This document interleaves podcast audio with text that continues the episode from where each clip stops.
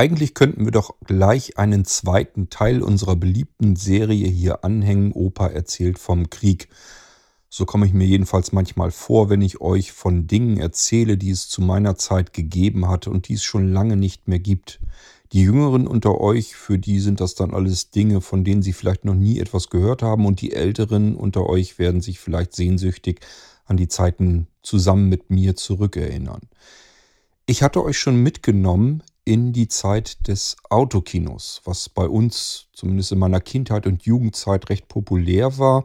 Das Ganze wurde ja, wie ich schon angedeutet hatte in der Episode, so nach und nach so ein bisschen abgelöst von den Videorekordern und den Videotheken.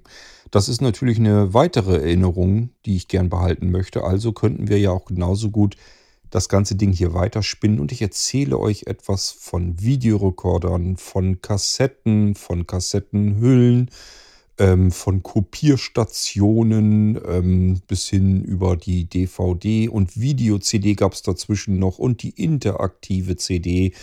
Ach, was gab es da so alles? Ja, lassen wir mal meine Erinnerungen beginnen und mal schauen, was ich so hervorgekramt bekomme und ob das überhaupt irgendjemanden unter euch interessiert.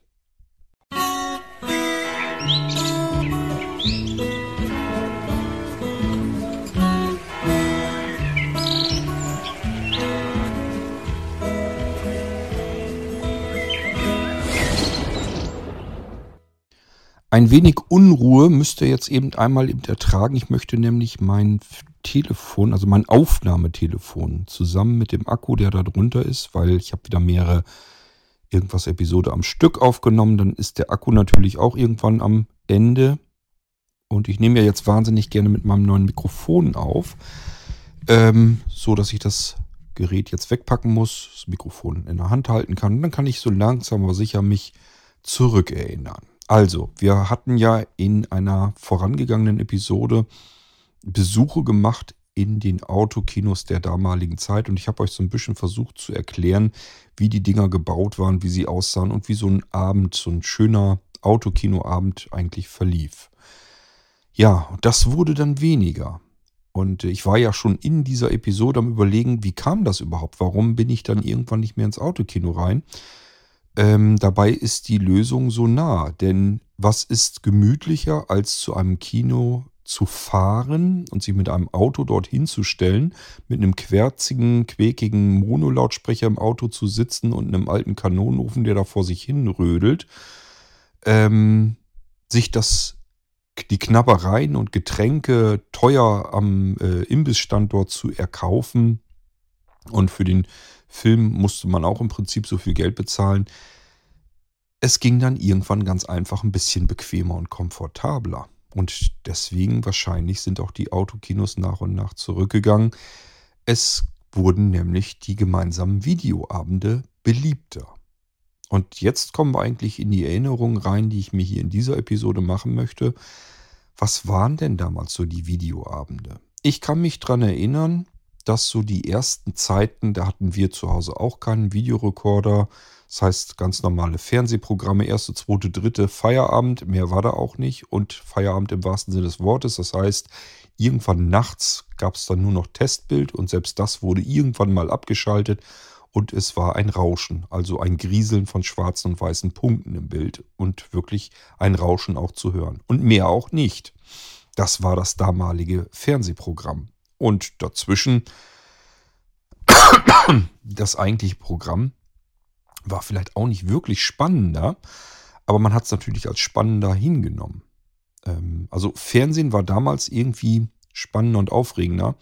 Ich will nicht mal unbedingt sagen, dass die Sendungen deswegen damals so wahnsinnig viel spannender waren. Auf der anderen Seite, das, was heute da geliefert wird, ist wirklich eine absolute Katastrophe.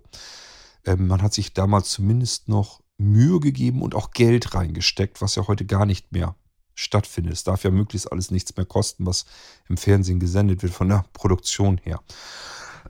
Ich bemerke das immer wieder an einer meiner Lieblingssendungen, die einfach so nebenbei vom ARD, ich glaube ZDF war da nicht mit drin, aber ARD äh, produziert war, nämlich auf Achse, wo man einfach LKWs genommen hat und ist damit quer durch die Welt gefahren, hat überall angefragt, dürfen wir bei euch im Land ähm, auf nehmen, dürfen wir äh, drehen bei euch. Und dann hat man da eben die LKWs dahin chauffiert oder sich dort LKWs gemietet oder billig gekauft, alte Gurken und hat dann damit im Ort, also dort im Land, dann die, die Filme gedreht. Das war mit Sicherheit ein riesiger Aufwand, den man heute so nie mehr betreiben würde, was natürlich sehr schade ist. Man hat das tatsächlich in dieser Serie, ich gehe da mal kurz eben drauf ein, später auch beobachtet. Also die ersten ähm, Teile, äh, das ging ja, glaube ich, bis in die 70er Folgen rein. Also nicht 70er Jahre, sondern wirklich 70 verschiedene Folgen. Ähm, hat man ja noch mit Franz Mersdong und äh, Günter Willers gedreht. Sprich, Franz Mersdong wurde gespielt von Manfred Krug und Günter Willers von Rüdiger Kirstein. Ähm, und das waren so die ersten Episoden. Die sind wirklich noch quer durch die Welt ähm, und haben da gedreht. Also wirklich Mexiko, überall waren die. Ähm, und haben sich das auch richtig was kosten lassen. Also das ist da richtig mit Stunt-Effekten und also es ist schon ordentlich. Es ist eine ordentliche Produktion gewesen. Ähm, und später, Anfang der 90er Jahre, wurden dann nochmal versucht, mit demselben Titel zu arbeiten. Also auch da hießen die Dinge auf Achse. Man hat das Ganze nochmal neu versucht. Und dann hat man hier eigentlich nur in Deutschland gedreht und so ein bisschen, ich glaube, einmal Holland drüber oder sowas. Aber ganz viel mehr war halt auch nicht drin. Also da kann man schon sehen, ähm, was man in den 70er, 80ern an Geld da reingeknallt hat. Und in den 90ern plötzlich, da ging das schon los, dass man jetzt offensichtlich ein bisschen sparsamer arbeiten musste. Was ich vermute, ich glaube nicht, dass die, ähm, dass die Produzenten da weniger Geld gekriegt haben oder so, sondern im Gegenteil, dass alle einfach besser verdienen wollten, dass die Stars und die, die Schauspieler einfach mehr Geld, mehr Kohle verdienen wollten. Das war zu Anfangszeiten in den 70er und 80ern, war das eben noch nicht so üblich, dass dieses ähm, über alle Maßen Geld verdienen, weil man jetzt ja berühmt ist. Das gab es, glaube ich, zu den Zeiten in der Form so noch nicht. Das ist dann später erst gekommen. Und deswegen, weil die das ganze Geld so ein bisschen mit aufgebraucht haben, ähm, ist eben nicht mehr so viel Geld, nicht mehr so viel Budget, nicht mehr so viel Etat übrig geblieben für die eigentliche Filmproduktion. Und da musste man schon ein bisschen sparsamer arbeiten im deutschen Fernsehen. So vermute ich das jedenfalls mal ganz stark. Ich finde jedenfalls schon, dass man das sehr stark bemerken kann. Und ich rede hierbei jetzt von den deutschen Fernsehproduktionen, natürlich nicht von den US-amerikanischen Filmen und so weiter. Da wurde erstmal noch jedenfalls weiterhin sehr viel Geld reingesteckt. Und je nachdem, welche Produktionen das sind, wird ja auch heute tatsächlich immer noch ganz gut Geld reingesteckt, wenn auch in Serien. Ähm, keine Ahnung, wenn ich jetzt an irgendwelche Star Trek-Geschichten oder sowas denke. Ich finde schon, dass die teilweise immer noch äh, aufwendig gemacht werden.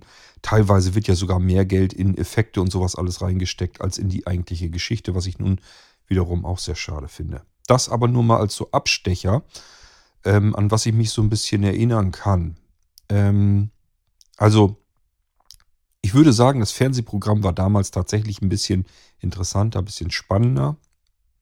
Es kann mich aber auch täuschen. Aber ich weiß, ich finde jedenfalls, das, was man heute im Fernsehen geboten bekommt, ist eine absolute äh, Nummer zum Abschalten. Also mehr kann man da eigentlich gar nicht machen, finde ich. Aber gut, Geschmäcker sind unterschiedlich.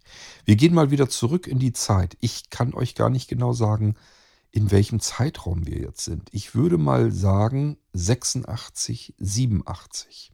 Ungefähr in dem Zeitraum kann ich mich so erinnern. Das war jetzt nicht das erste Mal, dass ich einen Videorekorder gesehen hatte, sondern das waren so die ersten Zeiten, dass man sich einen Videorekorder ausgeliehen hatte, samt Filme aus der Videothek. Es gab also nun Videotheken auch auf dem Lande. In der Stadt werden sie sehr wahrscheinlich früher gewesen sein. Und man konnte sich ein Leihgerät mitnehmen und dann eben äh, die jeweiligen Filme, die man sehen wollte, über das Wochenende. Ich habe schon davor einen Videorekorder mehrere Tage in meinem Kinderzimmer gehabt. Das war natürlich ein Highlight sondergleichen und eine Besonderheit und war natürlich auch was zum Angeben, ganz klar, wenn dann die Kumpels waren, die waren natürlich am Staunen, dass man solch einen Teil bei sich im Kinderzimmer stehen hatte. Denn das ist zu Anfangszeiten der Videorekorder, dort schien es erst so, als wenn auf dem deutschen Markt ähm, Video 2000 das System der Wahl wird. Das war ein sehr hochqualitatives, allerdings auch in der Herstellung und Pflege und so weiter sehr, sehr teures System. Vorteile waren ganz klar. Erstmal die vollkommen überragende Bild- und Tonqualität gegenüber VHS. Video 2000 war von vornherein so ausgelegt, dass ich die Pausentaste drücken konnte und hatte ein komplett stehendes, stehendes Bild. Nicht unscharf, keine Streifen drin, nichts von alledem, sondern wirklich ein Foto auf dem Bildschirm. Das heißt, ich konnte jetzt wirklich in jedem Moment des Filmes die Pausentaste drücken und mir das Foto anzeigen lassen. Und dann gab es, ich glaube, das war dieselbe Taste, wenn man nochmal auf die Pausentaste, glaube ich, gedrückt hat, ist er ein Foto weiter, also eine Szene weiter, ein Bild. So dass man sich auch das richtige Bild exakt heraussuchen konnte. Es gab sogar Zeitlupenfunktion bei Video 2000 und auch hier nicht einen Streifen und nichts, sondern wirklich, als wenn der Film ganz langsam weiterläuft, das Ganze auch rückwärts. Das alles ging mit Video 2000 von Beginn an. Weiterer Vorteil, die Videokassetten konnte man umdrehen. Das heißt, man hatte zwei Seiten. Ähm, ich kann euch gar nicht mehr leider nicht mehr so ganz genau sagen, wie lang diese Kassetten waren. Ich glaube, es ging ja auch noch, gab, kam auch noch darauf an, ob man das in SP, normale Spielgeschwindigkeit, aufgenommen hat, oder in Longplay, also LP. LP war doppelt so lang. Ich meine mich irgendwie, ich hoffe, ich erzähle keinen Blödsinn, aber ich meine, man konnte irgendwie SP zwei Stunden pro Seite aufnehmen und in LP dementsprechend vier Stunden, dann die Kassette noch einmal umdrehen, sodass man auf einer Video 2000 Videokassette bis zu acht Stunden Videofilm äh, aufnehmen konnte. Das will also schon was heißen. Und ich kann mich auch wirklich daran erinnern, dass auf diesen Kassetten irrsinnig viel Platz war. Man hat dort nicht einfach nur einen Film auf einer Kassette gehabt, sondern da war immer ganz viel drauf, ganz viele verschiedene Sendungen, die man aus dem Fernsehen aufgenommen hatte. Manch einer hat da äh, die ganzen Serien von Dallas und Denver und was alles damals lief, alles, also irrsinnig viele Episoden auf einer Kassette aufgenommen, einfach weil es passte. Ähm, also die ganze Technik, alles, was man von Video 2000 kannte und alle Hersteller. Es gab auch keine, keine Billiggeräte oder sowas oder keine Billigkassetten. Also man hatte bei allem, was man zum Video 2000 System in der Hand hielt, hatte man immer das Gefühl, ich habe hier wirklich die bestmögliche Qualität in der Hand. Ähm, mich hat das schon damals derart beeindruckt, dass ich ähm, später, auch im späteren, ähm, als ich dann langsam erwachsen wurde, immer wieder gesagt habe, Video 2000, das war einfach das System. Ich wünschte, ich hätte nochmal so einen Videorekorder wieder. Und habe dann tatsächlich ähm, von meiner Mutti, glaube ich, äh, war das, einmal ein Video 2000, Grundig 2000 Gerät, hat irgendeiner von unserer Verwandtschaft oder so, wollte ihn nicht mehr haben, hat meine Mutti gesagt, dann nehme ich den, Kurt freut sich. Und dann habe ich den zu Weihnachten bekommen. Der steht hier tatsächlich auch immer noch bei mir im Büro auf dem Schrank. Das heißt, ich habe solch einen Grundig Video 2000 immer noch bei mir hier. Ich habe auch noch irgendwo Kassetten dazu passend rumliegen und sogar Buchhüllen, denn man konnte damals für Videokassetten, für diese Leerkassetten, schicke Buchhüllen kaufen. Die sahen dann so aus, als wenn man so, ein, so eine Lexika-Enzyklopädie im Regal stehen hatte, sodass das nicht so hässlich nach diesen blöden Videokassetten aussah. Ja, wie kam es überhaupt, dass ich als Kind schon ein Video 2000 Gerät hatte? Erstens, das hatte ich nur ein paar Tage lang, keine Ahnung, vielleicht eine Woche oder so, mehr war das nicht. Zweitens, ähm, das kam dadurch, dass mein Vati in einer Firma gearbeitet hatte, die haben zwar auch Heizungs- und Klimatechnik und so weiter gemacht, das war aber ein typischer Elektroladen, das heißt, die haben auch Radio-Fernsehtechniker gehabt und einer in der Verwandtschaft konnte sich wohl so ein Videogerät erlauben, kaufen und dann hat er irgendwie, glaube ich, gefragt, ob mein Vati gefragt, ob er den irgendwie besorgen könnte, günstig besorgen könnte. Das hat mein Vati gemacht. Oder aber, das wäre auch die Möglichkeit, denn das ist natürlich alles schon ewig lange her, das geschätzt würde ich mal sagen, keine Ahnung, 81, 82, irgendwo um den Drücker bewegen uns jetzt, wahrscheinlich. Ähm, und ähm, es kann auch sein, dass mein Vati den zur Reparatur hatte. Tatsache war jedenfalls, mein Vati hat den dann mitgebracht für meinen Verwandten. der äh, sollte dann irgendwie mehrere Tage später offensichtlich, glaube ich, zu Besuch kommen. Dann konnte er den mitnehmen. Und so lang, weil vor dir auch nicht wusste, wo stelle ich den hin, hat er den bei mir ins Kinderzimmer gestellt. Mir aber natürlich eingeimpft. Jung, geh da ordentlich mit um. Das hier ist sehr teuer. aber ihr könnt euch vorstellen, wie aufregend das jetzt für mich war. Da war ein, ein toller Western drauf auf der Kassette. Da waren John, Tom und Jerry jede Menge drauf. Zeichentrick-Serie, die auch sicherlich alle von euch kennen. Das war da alles drauf und nicht nur, dass man das gucken konnte, einfach so, sondern man konnte, wenn jetzt Werbung war, dann konnte man da einfach drüber springen. Also man konnte einfach schnell weiterspulen dass man die Werbung nicht sehen musste. Man konnte mit der Zeitlupenfunktion vorwärts und rückwärts herumspielen und sich das alles mal in Einzelbildern angucken, was es ja vorher überhaupt nicht gab. Die Möglichkeit gab es nicht. Ein Film war immer ein Film. Sich da einzelne Szenen mal genau anzugucken, die anzuhalten und sich das jetzt alles in einem Bild anzuschauen. Unmöglich. Ich hoffe, ihr könnt euch vorstellen, wie aufregend und spannend das alles ist, wenn man diese Technik zum ersten Mal stehen hat und benutzen kann. Das war auch für mich so und natürlich auch für die Kinder, die mich dann besucht hatten. Wir haben dann natürlich zusammen vor dem Ding gesessen und geschaut und waren ganz baff, was man da machen konnte. Ja, aber wie gesagt, das Gerät wurde mir selbstverständlich wieder weggenommen, denn wir sprechen hier immer von Geräten, die mehrere tausend D-Mark gekostet haben. Das äh, hätten sich weder meine Eltern leisten können, noch ich mir als Lütschen Pöks, da wollen wir mal gar nicht erst von Anfang. Also war es nur eine Übergangszeit, dass ich solch ein Gerät mal da hatte. Aber ich war jetzt angefixt, ich wusste, was möglich war. Äh, und das habe ich, das Ding habe ich nie wieder vergessen. Ähm, und wir kommen, wie gesagt, jetzt so ein paar Jahre weiter. Da hat man dann auch teilweise die erste Freundin und so weiter. Ähm, und man hat sich nette Videoabende gemacht. Ich hatte ja auch mal eine Zeit lang, da habe ich mehr oder weniger alleine zu Hause gewohnt, als meine Eltern sich haben scheiden lassen. Das waren ja so Ende 87.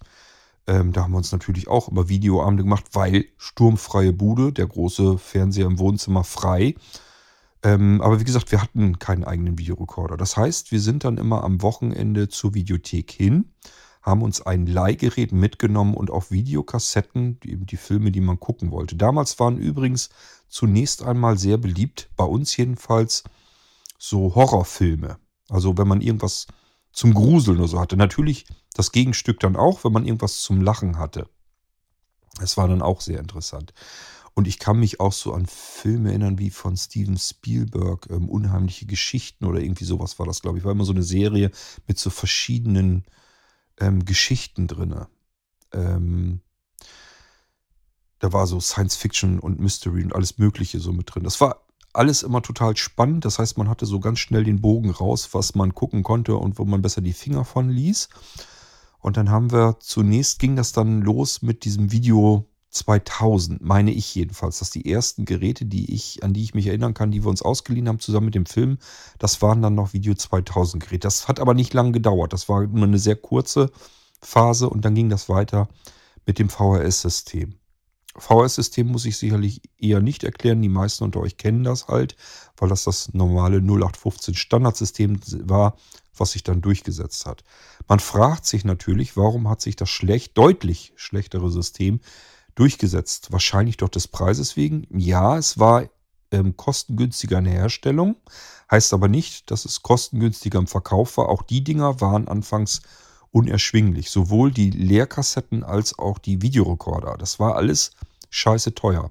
Und der Unterschied zwischen Video 2000 und VHS in den Anfangszeiten, als beide Systeme auf dem Markt waren, die Kosten, also für den Endanwender, die waren gar nicht so unterschiedlich. Das war beides einfach teuer nur.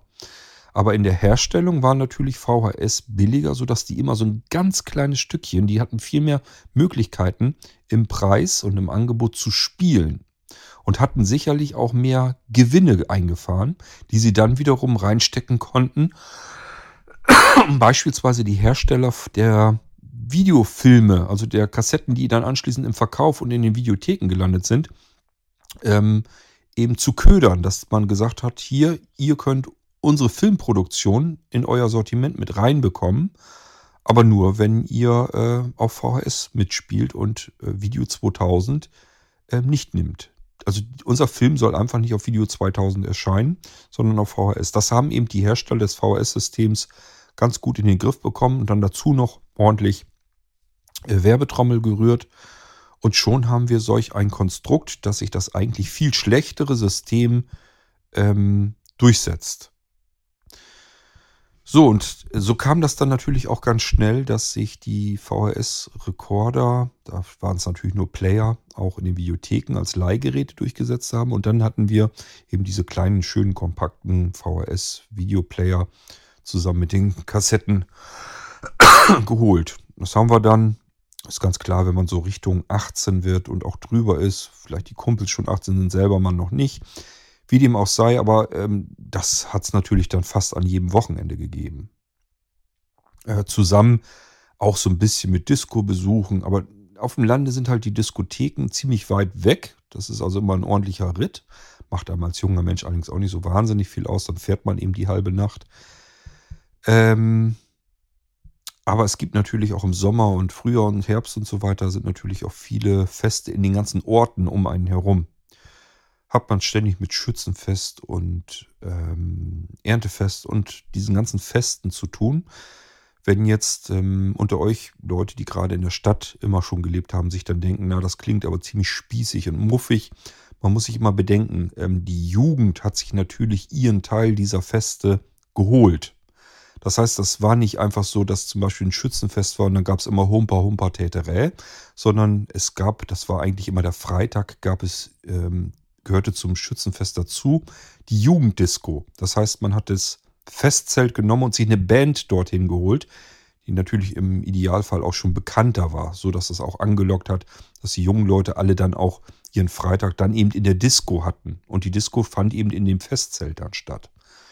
Und was braucht man mehr? Man braucht Getränke, Tresen und draußen vielleicht noch einen Stand, vielleicht auch noch Bratwurststand. Mag man auch als Jugendlicher schon eine Bratwurst und eine Pommes. Ähm, Toiletten waren vor Ort und drinnen eben laut Musik in seinem eigenen jugendlichen Geschmack. Also alles das, was man eigentlich braucht. Ähm, man hat sich auch schon Mühe gegeben mit Lichteffekten, Lasershows und so weiter.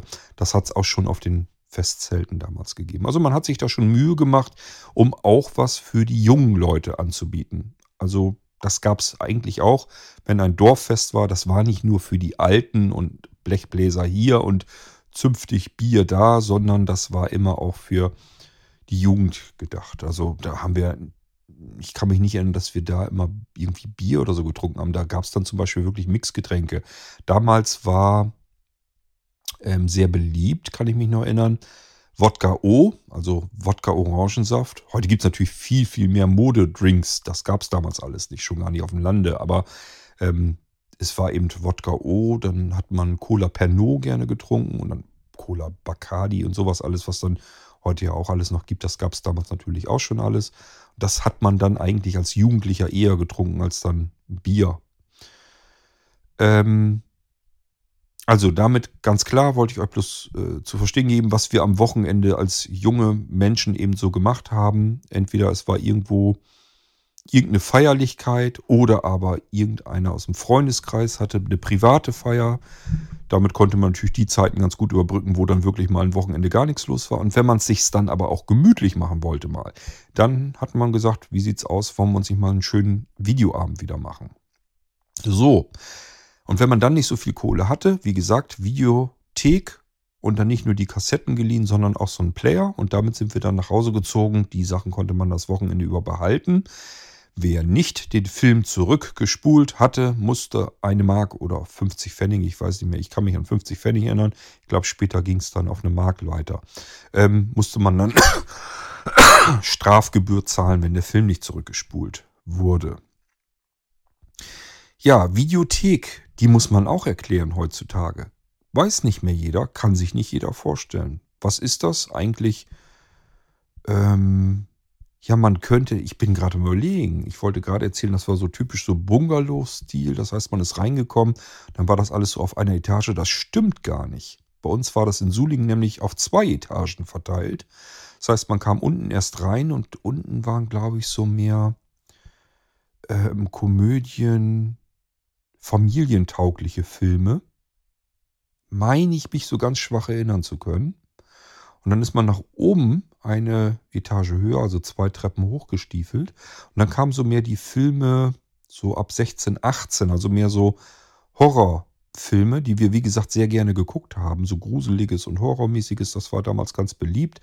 Also dieses ganze Freitag der 13., Nightmare on Elm Street und wie sie alle hießen, das war damals, das waren damals die Renner, das musste man einfach gesehen haben.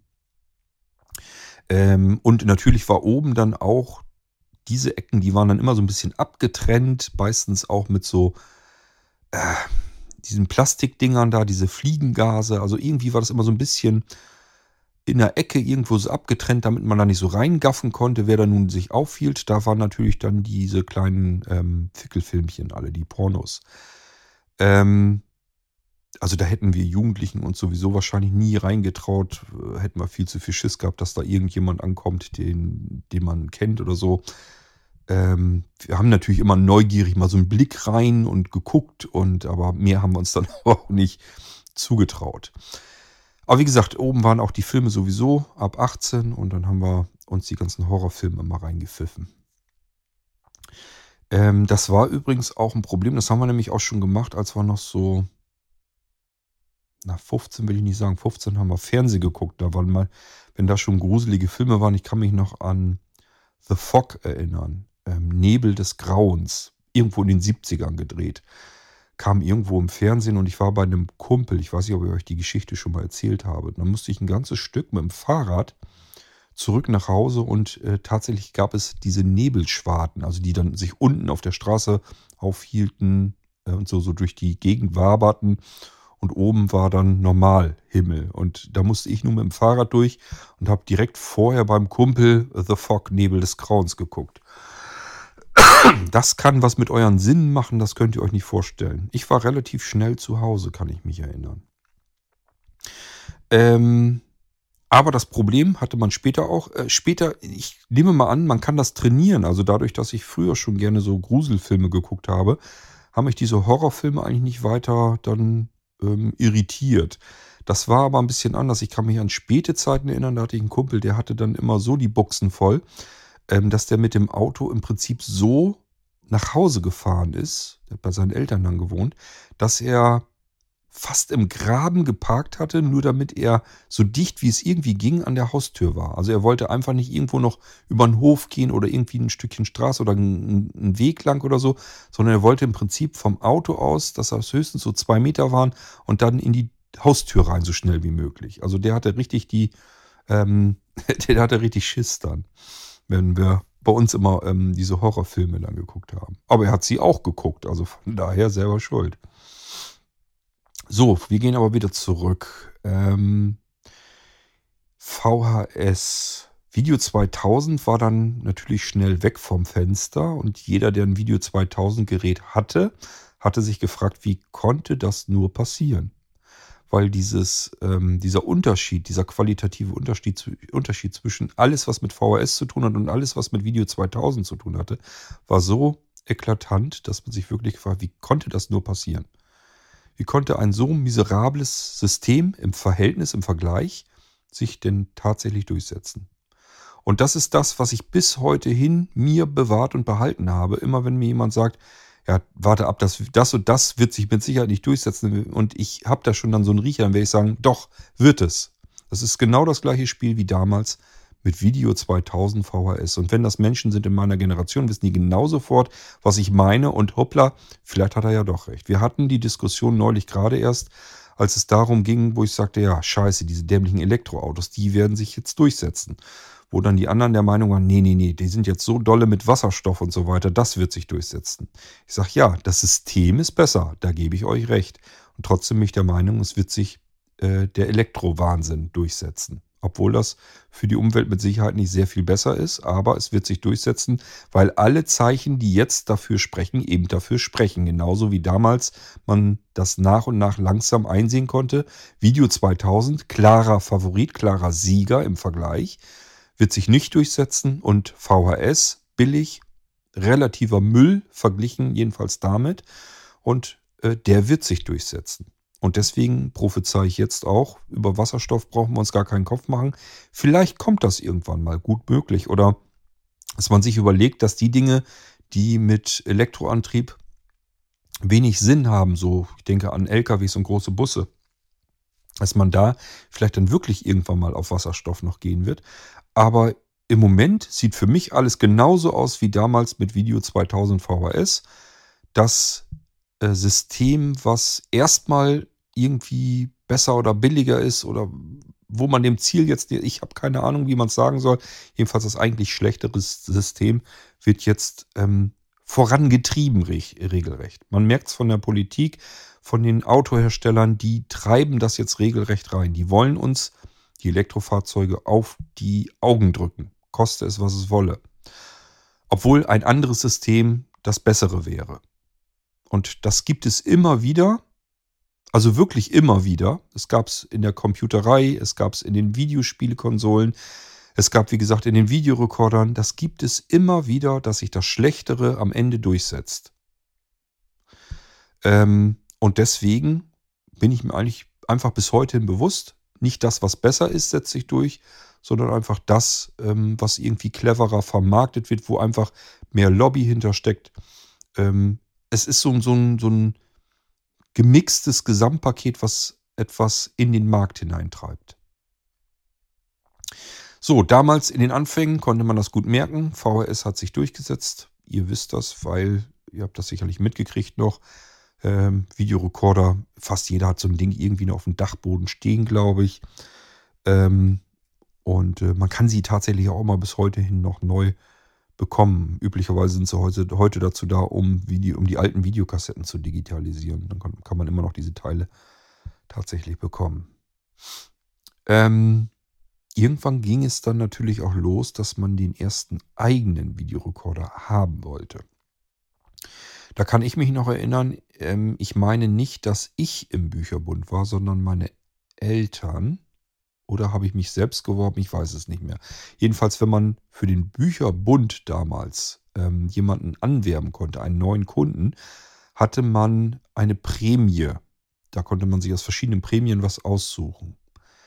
Und ich hatte einen Kumpel irgendwie geworben, der hat sowieso tatsächlich viel gelesen. Ich weiß nicht, ob er da jetzt immer fündig geworden ist, aber ähm, den hatte ich jedenfalls angeworben und mir stand dann eine Prämie zu.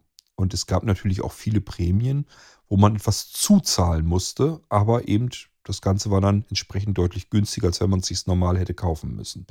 Und da gab es beim Bücherbund einen Orion Videorekorder.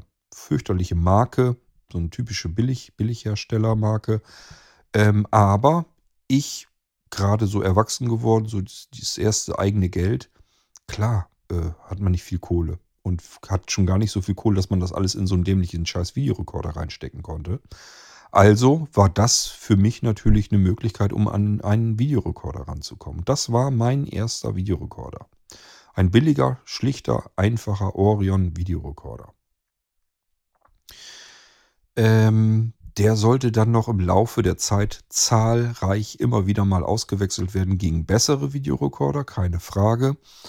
Ähm, also ich weiß gar nicht, ich kann mich erinnern, ich hatte einmal einen Hitachi Videorekorder, der von der Bedienung her das beste Gerät war, was ich mir zu damaliger Zeit hätte denken können. Das heißt, ich konnte mit diesem Ding Filme programmieren, viel, viel schneller als alle anderen. Der hatte natürlich auch dieses VPS, also schon wieder irgendwas, was viele von euch vielleicht gar nicht kennen können. Es gibt Fernsehzeitschriften, man soll es nicht glauben, die gibt es heute immer noch. Die gab es damals schon. Damals wurden die auch gekauft und benutzt. Üblicherweise hatte man im Wohnzimmer eine Fernsehzeitung liegen. In diesen Fernsehzeitungen hat es ganz lange Zeit, als diese Videorekorder modern waren, ähm, bei jeder Sendung im Prinzip, war das ein Strichcode? Ich glaube, es war ein Strichcode, ähm, gegeben. Und dann konnte man, wenn man einen Videorekorder hatte mit VPS, konnte man entweder die Nummer eintippen glaube ich. Oder aber meistens hatten die Fernbedienung, oder nicht meistens, sondern gute Videorekorder hatten an ihrer Fernbedienung auf der Seite so einen kleinen ähm, Laserscanner. Dann konnte man einfach mit dieser schrägen Ecke, mit der Fernbedienung über diesen Strichcode drüber ziehen und hatte darüber die Fernsehsendung programmiert. Das war natürlich eine schöne, einfache Sache. Da diese Strichcodes aber relativ viel Platz weggenommen haben, haben viele Zeitungen nur dann Strichcodes gemacht, wenn sie sich gesagt haben, das ist jetzt so eine Highlight-Sendung, diese typische 20.15 Uhr Sendung am Abend, die man vielleicht mal aufnehmen wollte. Da gab es die Strichcodes fast immer. Wenn es dann irgendwelche anderen Sendungen gab, wo die Fernsehsender oder vielmehr wahrscheinlich die Zeitschriften gedacht haben, na, das nimmt sowieso kein Mensch auf, wozu auch, äh, dann hat man den weggelassen. Und dann musste man immer noch programmieren. Und dieser Hitachi-Videorekorder, der war wirklich absolut einfach simpel gemacht. Der ist davon ausgegangen, du programmierst wahrscheinlich eine Sendung von heute. Das heißt, Datum und Uhrzeit war erstmal alles so wie jetzt. Und bei der, meistens konnte man einfach ähm, bei dem Datum weiterspringen, so wie es war, und die Uhrzeit hatte man auch sehr schnell über die Tasten eingegeben. Und immer wenn man die Tasten getippt hatte, also meinetwegen, wenn man jetzt um 20.15 Uhr was aufgenommen hatte und hatte die Stundenzahl 20 eingetippt, ist der automatisch weitergesprungen in die 15. Man musste also nicht irgendwie was navigieren oder so. Somit war man sehr schnell durch. Man musste eigentlich nur entweder Datum bestätigen, und da konnte man das ganze Datum als Ganzes bestätigen, oder aber eben ähm, Jahreszahl äh, bestätigen und dann aber Monat ändern. Das ging jedenfalls, ich kann mich daran erinnern, dass ich von diesem Hitachi Videorekorder wahnsinnig begeistert war, weil der wirklich absolut geil zu programmieren ging. Und auch einigermaßen gut von der Qualität her war. Ähm, ich weiß gar nicht, warum ich den irgendwann mal wieder abgestoßen hatte. Wahrscheinlich, weil ich mir noch bessere Geräte gekauft habe. Es war nämlich auch noch ein Mono-Gerät. Und äh, irgendwann ist man dann, hat man sich dann das erste Stereo-Gerät gekauft. Ich habe hier noch ein Video. Nee, nee, nee, Tachi habe ich doch noch, ne? Ich glaube, den habe ich auch noch stehen. Ich habe jedenfalls einen von, ich glaube, Toshiba. Ähm, das war ein ganz teures, edles Ding. Den habe ich mir allerdings gebraucht gekauft zu einer Zeit, als die Videorekorder bereits außer Mode draus waren. Also da hatten eigentlich alle schon DVD-Player. Da habe ich mir noch einen gebrauchten Videorekorder gekauft, einfach nur, weil ich so ein schönes Ding mal haben wollte. Das war mal ein sauteures Gerät, der hatte nämlich einen eigenen Schnittcomputer drin. Das heißt, wenn man jetzt vorne die Frontklappe runterließ, dann war die Frontklappe ganz dick und da war, die war vollgespickt mit Elektronik, beziehungsweise das heißt war, sie ist es immer noch. Ich habe das Ding hier stehen. Und der hatte so zwei Regler dran, damit konnte man genau ähm, regeln vor und zurück. Die gnuckten immer so ein bisschen die Räder. Damit konnte man genau ähm, das Band eigentlich hin und her bewegen, wie man das haben wollte. Nicht manuell, sondern natürlich elektronisch gesteuert. Aber man konnte eben genau sagen, so hier möchte ich jetzt einen Schnitt setzen, einen Schnittpunkt. Ich habe da nie wirklich mitgearbeitet, aber ich hatte zumindest mal so ein schönes Ding. Also ich wollte ihn einfach mal haben. Und wie gesagt, den habe ich auch immer noch. Ähm, an den kann ich mich erinnern. Also so ein paar Videorekorder hatte ich schon. Ich hatte auch mal einen leihweise, den sollte ich eigentlich weiterverkaufen. Das war ein Doppeltape, äh, Doppeltape-Deck als Videorekorder wohlgemerkt. Also der hatte zwei Kassettenschächte, einfach damit man mal eben schnell einen Film kopieren konnte. Ähm, ja, also Videorekorder hatte ich schon genügend. Ähm, und ich kann euch leider nicht mehr so ganz genau sagen, wann ich meinen in Rente geschickt habe. Lass mich mal so ein bisschen zurückgehen in der Zeit. Also Anfang der 90er sowieso noch. Da war Videozeit, da war noch nichts mit DVD. Das heißt doch, das kriegen wir wohl hin. Denn ich kann mich erinnern, wann ich meinen ersten DVD-Player gekauft hatte. Den hatte ich mir nämlich gekauft, ich glaube in meinem ersten Jahr, als ich im Rechenzentrum gearbeitet habe. Das heißt, das muss 1999 gewesen sein. Da habe ich meinen ersten DVD-Player gekauft. Bis dahin ran habe ich mit Sicherheit alles komplett mit Videokassetten gemacht. Und das wird sicherlich auch noch eine Weile gedauert haben, denn ganz klar, erster DVD-Player ist nichts mit Aufnehmen. Das heißt, damit konnte ich jetzt zwar DVDs abspielen, aber wahrscheinlich ja noch nicht aufnehmen. Nee, das war mit Sicherheit noch kein Brenner drin. Im Leben nicht. Somit ähm, habe ich also auch da sicherlich noch eine ganze Weile weiter mit VHS-Kassetten herumgefummelt. So, lasst mich mal überlegen, das Ganze ist über 20 Jahre her, das heißt, ähm, ich bin nicht mehr strafbar dafür. Dann kann ich euch das auch erzählen. Ähm, ich hatte hier immer äh, zwei Videorekorder. Und warum hat man zwei Videorekorder? Nicht, weil man so fleißig aus dem Fernsehprogramm ähm, aufnehmen wollte, sondern weil man sich Filme aus der Videothek ausgeliehen hatte, einen ordentlichen Stapel, einen ganzen Arm voll. Und dann ging es gar nicht mehr so viel ums Gucken, sondern eigentlich nur ums Kopieren. Und das haben viele so gemacht. Mir kann keiner erzählen, wenn der da, wenn da einer mit 15 Videokassetten rausgegangen ist fürs Wochenende, dass der rund um die Uhr wirklich die Filme sich angeguckt hat mit Kumpels, sondern dann hat er das gleiche gemacht wie ich auch zu der Zeit. Der hat einfach äh, Leerkassette in den einen, Film in den anderen, rüber damit kopiert. Das habe ich auch gemacht und zwar nicht, weil ich so ein absoluter Video-Junkie war, sondern einfach der Sparnis wegen. Denn ich habe mich mit meinen Kumpels zusammengetan und habe dann quasi ähm, aufgeführt, wie viele Filme ich ausgeliehen habe, was das gekostet hat, was wir für ähm, Leerkassetten, was wir dafür brauchen für Kohle. Und dann haben wir uns das geteilt. Und dann waren die Videokassetten mal bei dem einen, mal bei dem anderen. Und so haben wir die, uns die, die Filme einfach ein bisschen billiger gemacht und äh, konnten uns die dann trotzdem angucken.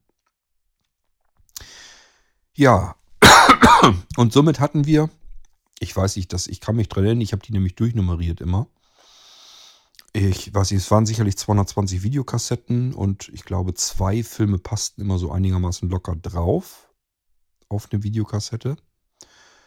Ähm, und äh, somit hatten wir also jede Menge Filme. Da musste man so, hatte ich richtig so ein kleines Büchlein bei, Nummer und welche Filme da drauf waren und so weiter. Und dann haben wir uns das eben geteilt. Ja, aber wie gesagt, das ist dann ja auch irgendwann schnell äh, weg gewesen vom Fenster. Ich weiß noch, dass wir irgendwie von oben nach unten gezogen sind. Das muss auch so kurz vor der Jahrtausendwende gewesen sein oder um die Jahrtausendwende. Ähm, da weiß ich schon, dass ich die Videokassetten alle in Kartons gepackt habe. Die habe ich unten dann gar nicht mehr aufgebaut. Also die waren schon gar nicht mehr in Regalen und so weiter drin. Meine ich jedenfalls, dass ich mich da so irgendwie dran erinnern kann. Oder vielleicht haben sie auch da gestanden, aber sie wurden jedenfalls dann auch nicht mehr großartig benutzt. Die Zeit war so ziemlich dann langsam aber sicher auch vorbei. Gut, ähm, ja, dann ging es natürlich weiter mit den DVD-Filmen. Das heißt, auch in der Videothek konnte man sich DVD-Filme ausleihen. Es wurde dann da immer mehr. Ähm, ich meine aber, dass ich da irgendwie so langsam aber sicher das verloren habe, dass ich die Videothek dann auch irgendwann nicht mehr benutzt habe. Also ich habe die hauptsächlich mit den Videokassetten, da kann ich mich gut dran erinnern, dass ich mir Filme auf DVD auf, ausgeliehen habe. Es mag vorgekommen sein, ich kann mich aber nicht mehr dran erinnern. Also ich wüsste es jetzt aktiv jedenfalls nicht mehr. Keine Ahnung.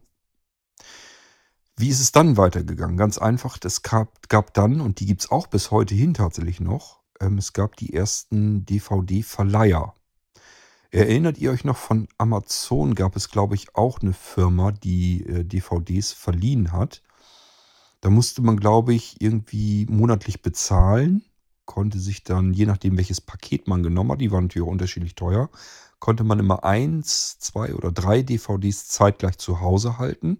Die hat man zurückgeschickt und dann kam, wenn die dann bei denen angekommen sind, kamen die dann wieder zurück, die nächsten DVDs. Ich weiß von Anja, weil sie schon damals als Postzustellerin gearbeitet hat, dass das ganz viele damals so gemacht haben. Also irgendwo so weiter nach der Jahrtausendwende äh, haben das auch viele gemacht. Es gab aber noch andere, also ich habe dieses dann später auch gemacht, aber allerdings erst später. Ähm, davor hatte ich eine Firma und die gibt es tatsächlich bis heute hin noch. Kriege ich selbst heute noch immer einen Gutschein zum Geburtstag in meinen ähm, Account übertragen. Eigentlich sind die immer wahnsinnig nett gewesen. Also ähm, ich habe mich teilweise mit denen auch so äh, unterhalten. Ähm, die Firma, die kann ich euch also auch wirklich ähm, wenn ihr sowas gebrauchen könnt, kann ich euch heute immer noch empfehlen. Ist die Firma verleihshop.de. Die verleihen mittlerweile nicht nur DVDs, ähm, sondern alles Mögliche. Spielekonsolen, Videokameras, ähm, Fotoapparate, ähm, Spiele, also alles Mögliche kann man da, glaube ich, kriegen. Ich habe schon ewig nicht mehr geguckt. Ich hoffe, ich erzähle euch jetzt keinen Brei. Als ich zuletzt geguckt habe, konnte man einfach alles Mögliche dort leihen. Ähm, bei denen war immer sehr schön, die hatten so eine Top 100 der DVD-Filme, konnte man immer so gucken, was ist denn gerade so in.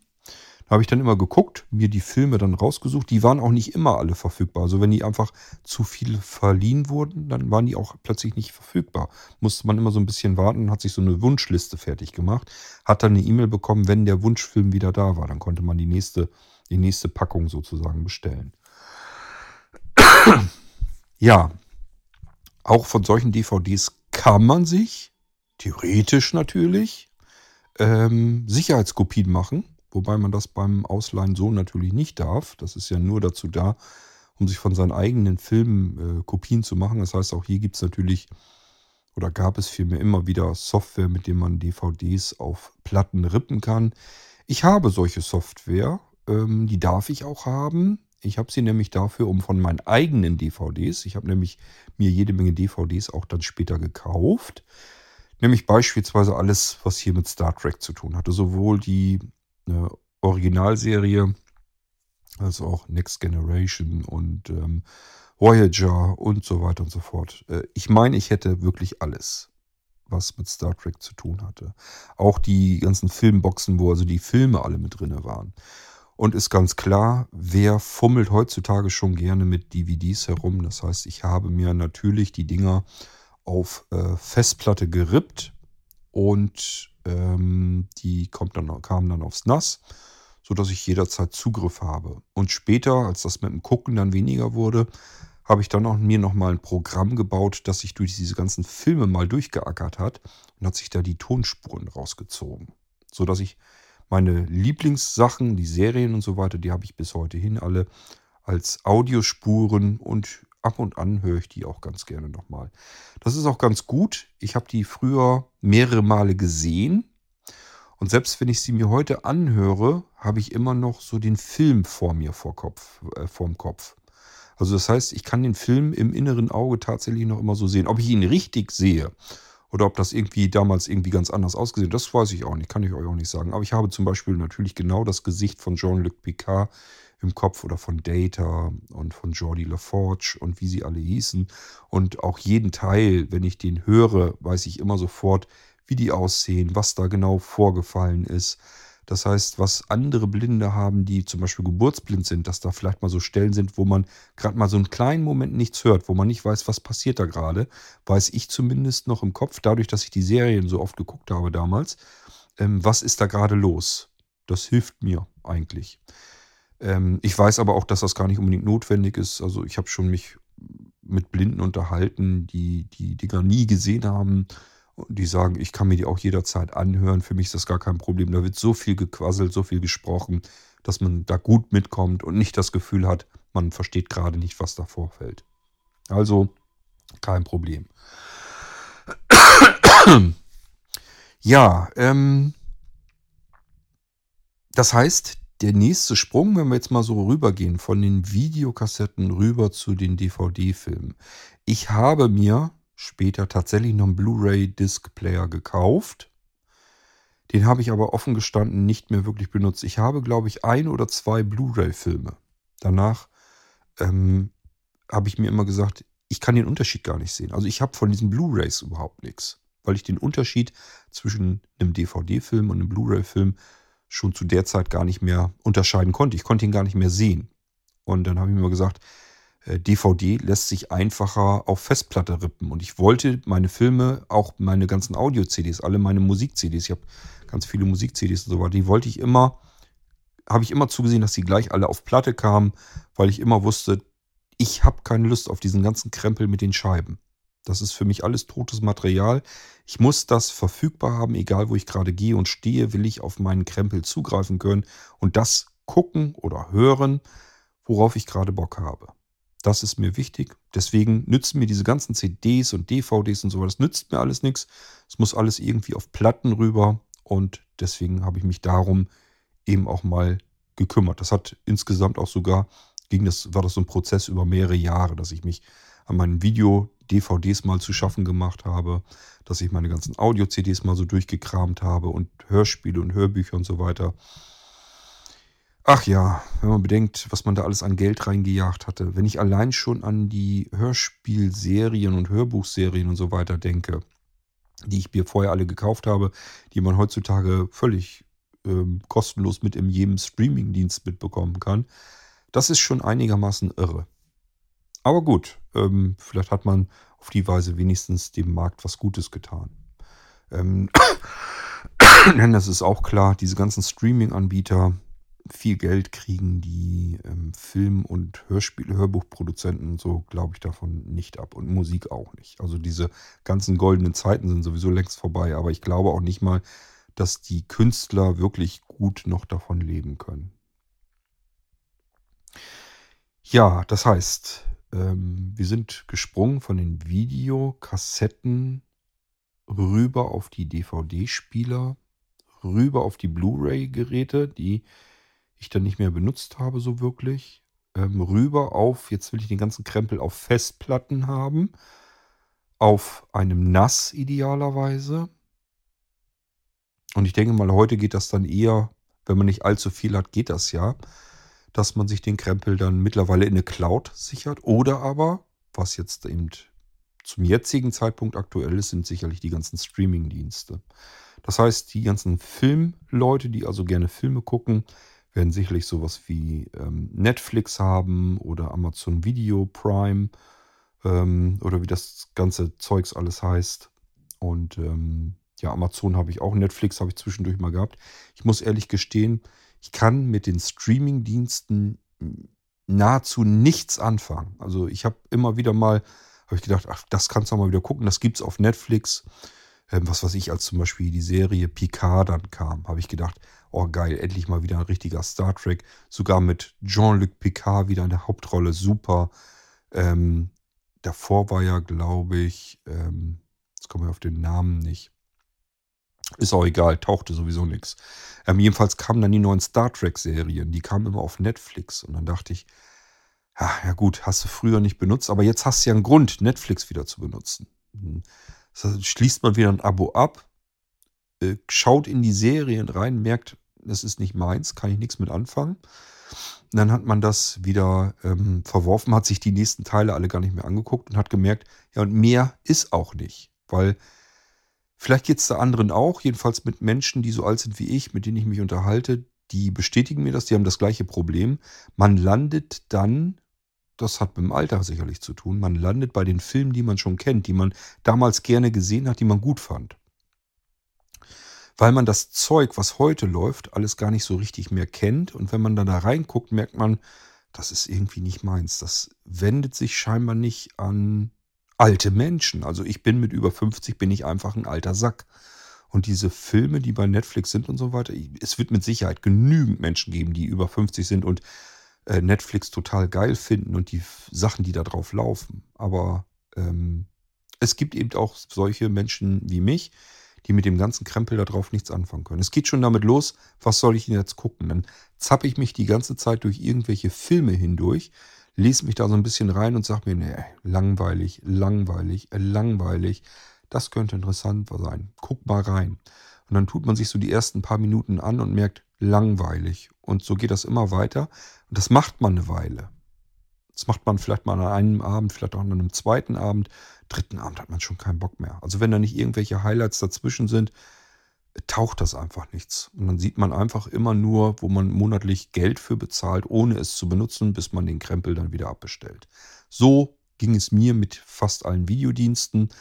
Einzige Ausnahme ist Amazon Video Prime, nur deswegen, weil ich ähm, dieses Prime sowieso ganz gerne habe. Da ist ja auch noch Musik mit drin und ich glaube irgendwie E-Books und Versandkostenfrei und weiß der Geier was alles. Deswegen nutze ich das genau aus demselben Grund, vermutlich wie viele andere auch. Ja, aber auch das, äh, Video gucken, höchst selten. Ich habe mich sehr gefreut, dass Amazon damals angefangen ist, The Walking Dead zu haben im Angebot. Ähm, das fand ich richtig toll, weil war zu dem Zeitpunkt, als es rauskam, meine Lieblingsserie. Definitiv. So, so, ähm, also gerade was so mit Zombies und so weiter ist. Ich glaube, ich habe alle Zombie-Filme gesehen. Die habe ich damals schon gesehen. Und da waren teilweise peinliche Sachen mit bei. Das könnt ihr euch nicht vorstellen. Irgendwo in Spanien auf ganz billig Pornoart produziertes Zeugs. Also irgendwie so Zombie mit irgendwelchen äh, Frauen, die leicht bekleidet dauernd irgendwie rumrannten, wo man sich fragte, warum rennen die da jetzt irgendwie in Bikini rum? Macht doch irgendwie in diesem Film jetzt gar keinen Sinn. Ich habe keine Ahnung, was der Scheiß sollte. Also, äh, wir haben es uns ausgeliehen, weil wir dachten, wir haben einen Zombie-Film und den haben wir noch nicht gesehen. Ich sage, wir haben viel gerne und Horrorfilme und so weiter geguckt. gehörten natürlich diese ganzen Zombie-Filme. Alle mit dazu. Die haben mich schon immer interessiert. Dieses Ganze mit Apokalypse und Zombie und so weiter, Endzeitstimmung. Hochinteressant für mich. Und deswegen, als The Walking Dead rauskam, das war für mich so die letzte Serie, die mich eigentlich gefesselt hatte. Und das ging so die ersten drei, vier Staffeln, glaube ich. Und dann haben die mich aber auch verloren. Also dann wurde das immer wirrer und immer bekloppter. Äh, hatte sich natürlich auch einerseits ausgelutscht, auf der anderen Seite ständig wiederholt. Die ganzen Charaktere, die man eigentlich von Anfang an so mitgenommen hatte, die man kannte und die man gewohnt war und die man auch eigentlich haben wollte, die sind dann so nach und nach ein bisschen verschwunden. Dann kamen irgendwie neue, mit denen man dann wieder nichts anfangen konnte und irgendwann war es dann vorbei. Wer es nicht weiß, The Walking Dead, es ist gerade die elfte Staffel angefangen worden. Also das Ding läuft immer noch weiter. Ähm, Teil für Teil. Aber wie gesagt, mich, mich kriegen die nicht mehr mit. Ähm, aber wir sind bei den Streamingdiensten und das ist das, wie man sicherlich heute Video guckt. Und genau das gleiche gibt es natürlich für Audio. Ähm, ich habe aktuell wenn ihr den Irgendwasser verfolgt, wisst ihr, ich probiere immer wieder mal so ein bisschen rum, nimm mal hier wieder so einen Streamingdienst mit und da mal wieder. Aktuell habe ich nach wie vor Napster, weil ich mich da nicht von trennen kann, weil das zum Entdecken neuer Musik genial ist. Also ich habe bisher noch nichts Besseres gefunden, womit ich einfach auf Entdeckungsreise gehen kann zu neuer Musik. Bei den anderen Diensten habe ich immer das Gefühl, ich muss ungefähr schon wissen, was ich hören möchte. Ich kann nichts Neues finden und entdecken. Das muss ich suchen. Ähm, bei Napster kann ich regelrecht stöbern und zwar anhand dessen, was mir gefällt. Da kann ich immer gucken, was gibt es noch so in der Richtung. Und das ist bei Napster ganz toll gemacht. Ähm, deswegen mag ich das ganz gerne. Dann habe ich Amazon Music Unlimited zusätzlich gebucht, weil ähm, ich hier die ganzen Echo-Lautsprecher habe und da macht das einfach Sinn, dass man einfach sagen kann, hier spiel mal ab. Ich weiß, man kann die auch umswitchen auf Spotify und tatsächlich weiß ich auch oder bin mir zu 99 Prozent komplett sicher, Spotify und Amazon Music Unlimited ist im Hintergrund exakt das gleiche. Das merkt man daran, dass ab und zu ähm, sagen meine Echo-Lautsprecher versehentlich, das kommt ganz selten vor, ich spiele bla bla bla, also Interpreten und Album und so weiter von Spotify. Und ich habe Spotify nicht eingerichtet bei Amazon Music, und äh, die wissen auch nicht, dass ich tatsächlich zwar zufällig einen Spotify-Account derzeit habe, weil ich zu unwissend bin, wie ich es kündigen kann. Das heißt, ich werde jetzt irgendwann einfach die Zahlung einstellen und das mich rausschmeißen. Denn das ist auch so ein heißes Ding äh, gewesen. Man konnte bei Spotify, wie das dann immer zwischendurch ist, mal für irgendwie einen Euro oder zwei Euro, drei Euro ein Vierteljahr wieder ausprobieren. Habe mich auch wieder dran kriegen lassen, weil ich dachte, ja, kann man ja mal mitnehmen. Spotify schon lange nicht mehr ausprobiert. Alle benutzen das. Ich will wissen, warum. Also schnappe ich mir mal wieder so einen Account. Kann man ja abbestellen, ist ja nicht das Problem. Dann habe ich das verknüpft, weil ich keinen Bock hatte, da irgendwie einen neuen Account einzurichten, mit meinem Facebook-Account. Und wenn ihr jetzt wiederum den Irgendwasserartig verfolgt, dann wisst ihr, dass Facebook mich kurz nach meiner Hochzeit rausgeschmissen hat, weil ich ähm, es versäumt habe, Facebook davon zu unterrichten, dass sich mein Nachname geändert hat. Das mögen die gar nicht gern und dann wird man, wird der Account gesperrt. Hochinteressant. Wobei ich mir natürlich gesagt habe, ja, Gott sei Dank, hat er mich rausgeschmissen. Ich will eigentlich Facebook auch gar nicht benutzen. Ich wollte eigentlich nur, dass Kurt Hagen, das war ja mein vorheriger Name, dass das blockiert ist für andere Leute. Ich wollte einfach nicht, dass ein anderer unter dem Namen ähm, sich einen Account klickt. Ähm, das heißt, ich habe jetzt den Zustand, den ich eigentlich haben wollte. Facebook will mit mir nichts mehr zu tun haben. Super Sache. Äh, ich mit ihm auch nicht. Und ein anderer, es gibt nämlich einen Schriftsteller, Kurt Hagen, und der soll meinen Account, meinen Namen nicht benutzen.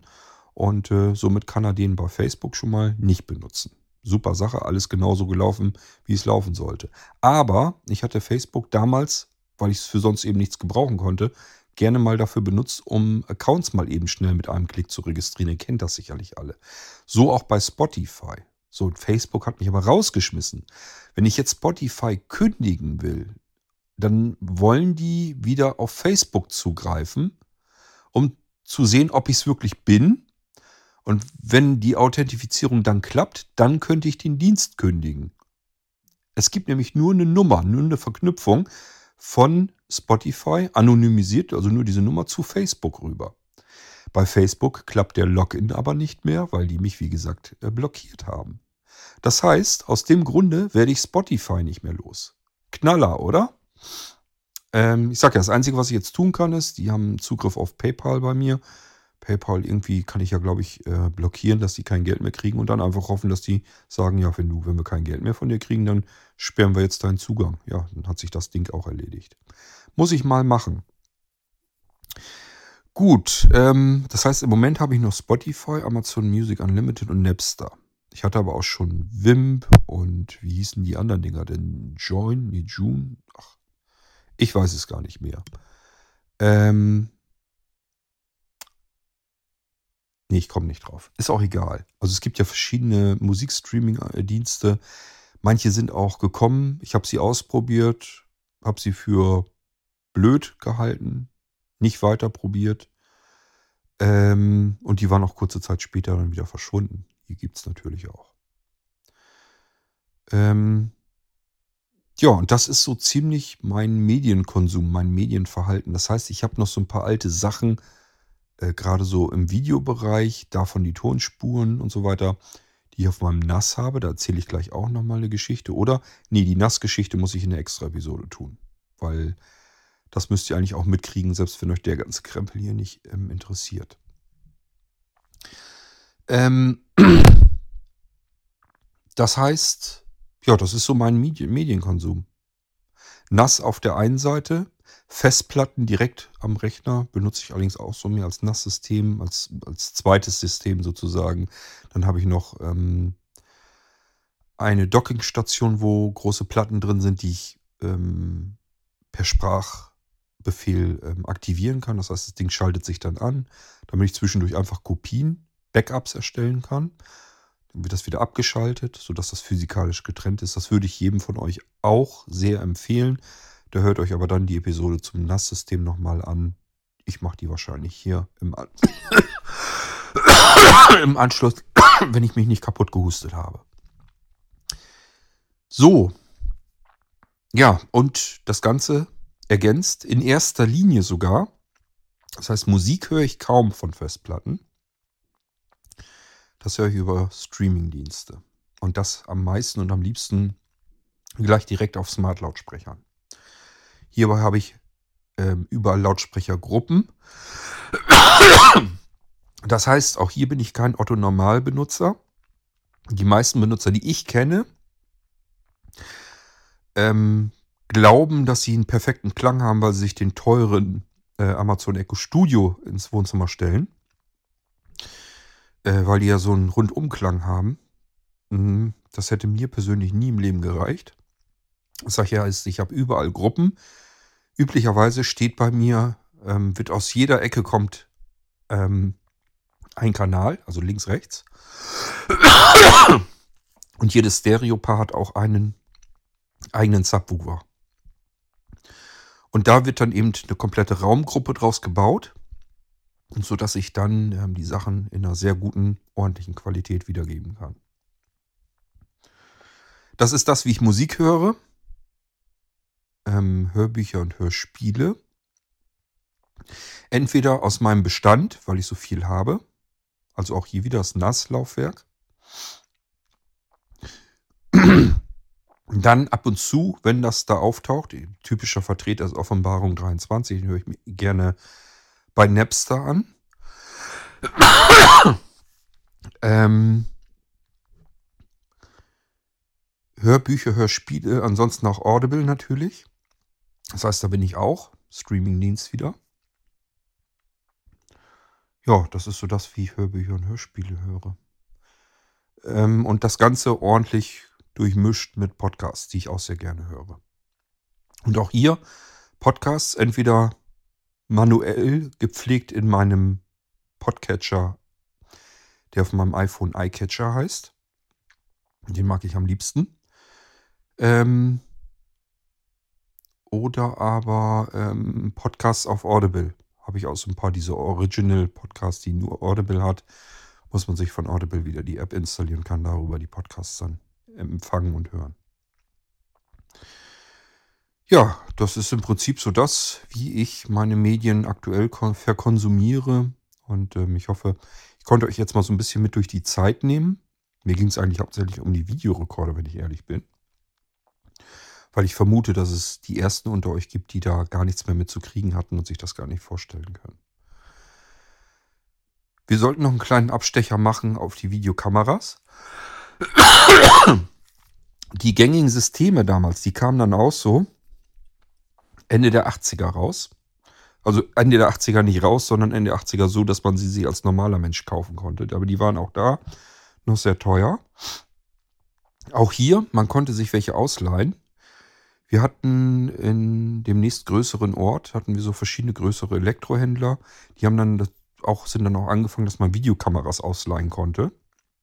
Fürs Wochenende oder so. Das war ganz praktisch. So kam das damals zustande, dass viele Familienfeiern in der Zeit tatsächlich auf Video aufgenommen wurden. Macht heute keine Sau mehr. Heute macht man nur noch Fotos. Es gab mal so eine Zeit, äh, ich sag mal so Mitte der 80er bis Mitte der 90er vielleicht. Da hat man im Prinzip eigentlich fast jede Feier irgendwie auf Video aufgenommen. Also äh, jedes Mal, wenn man auf irgendeiner Feier war, rannte auch irgendeiner rum mit einer Videokamera. Teilweise hat man sich sogar statt Fotografen äh, Amateur-Videofilmer hergeholt, die dann mit der Feier gar nichts zu tun hatten, sondern die dafür bezahlt wurden, dort einen Film zu machen. Die das dann natürlich auch richtig geschnitten haben mit Vorspann und Nachspann und so weiter. Das war eine Zeit lang, wo ich mir da auch sehr viel Mühe mitgegeben habe. Das heißt, auch ich habe dann richtig mit Vorspannen gemacht und mit Nachspannen und so weiter. Intro, Outro, richtig mit Musik und mit Effekten. Ich hatte ja die Möglichkeit, damals noch mit dem C64 ähm, richtig mit Grafik zu arbeiten und einen Titel richtig rein ähm, spielen zu lassen. Ähm, es gab auch damals schon die ersten Ansätze, dass man dafür extra Software hatte, mit der man so bewegte Titelbildchen machen konnte und sowas. mit Effekten. Es gab auch sicherlich, doch, gab es bestimmt, ne? Doch, ich denke schon.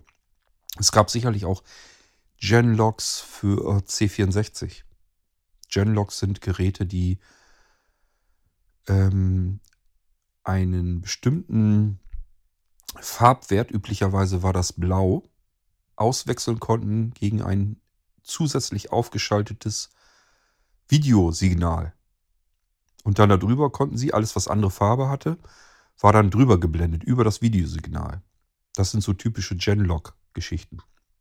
Das heißt, man konnte im Hintergrund den Film sehen und konnte wie die Profis im Fernsehen und im Filmgeschäft äh, Titel und Text und so weiter über den Film drüber laufen lassen. Und das Ganze natürlich auch mit verschiedenen Effekten. Das war später dann natürlich kein großes Ding mehr. Äh, das kam vor allen Dingen mit dem Amiga dann auf, äh, dass man das machen konnte. Und ganz viel später ging das dann auch mit dem PC natürlich weiter. Aber das war halt auch so eine typische Zeit, so eine Phase, wo man sehr viel mit Videofilmen gemacht hatte. Da das was Neues war, was Aufregendes. Und ich bin mir ziemlich sicher, wenn man heute die alten Videokassetten mit diesen Familienfeiern ausbuddelt, dass das zumindest für die Familie eine riesen Gaudi wäre. Man sollte es eigentlich tun. Also ich weiß noch, dass ich die Kassetten habe. Ich weiß natürlich nicht, ob sie noch gut sind. Wahrscheinlich sind da auch viele bei, die einfach kaputt sind, die man gar nicht mehr nehmen kann. Die müsste man dann ähm, zumindest auf DVD überspielen oder irgendwie was digitalisieren, am besten gleich auf Platte. Könnte man natürlich alles machen, aber bin ich wahrscheinlich zu faul zu. Aber da wäre zum Beispiel der 50. von meinem, Gebur äh, meinem Faddy noch dabei und so weiter. Ich möchte nicht wissen, wie viele Menschen auf diesen Familienfeiern drauf sind, die es heute gar nicht mehr gibt, die in der Zwischenzeit alle längst gestorben sind. Nun gut, ähm, ja, das ist so. Hm, ach ja, da kann ich vielleicht auch noch sagen, die Videofilmkameras. Die erste, die ich gesehen habe in meinem Leben, die hatte ein Lehrer von uns an der Schule. Das muss ja auch so frühe 80er gewesen sein. Ich schätze mal 82, 83, 84. Irgendwo in der Gegend war die erste private Videokamera, die ich gesehen habe. Es war ein Riesenklopper. Also sie sah wirklich aus wie eine richtige große Filmkamera. Die musste man sich auf die Schulter legen. So schwer und groß war die. Also richtig wie die Profikameras sahen die aus, wie im Fernsehen. Die Fernsehkameras. Jedenfalls die, wie sie früher aussahen. Heute nimmt man, nimmt man sowas ja auch längst nicht mehr.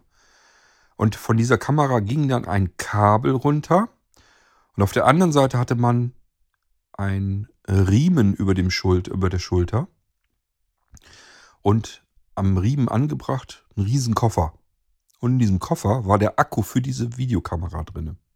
Damit man, ich schätze mal, vielleicht eine halbe Stunde oder eine Dreiviertelstunde Film aufnehmen konnte mit dieser Kamera. Länger wird der Akku, dieser Riesenklotz, ich sag ja, es ist wie so ein kleiner Reisekoffer war da, da dran.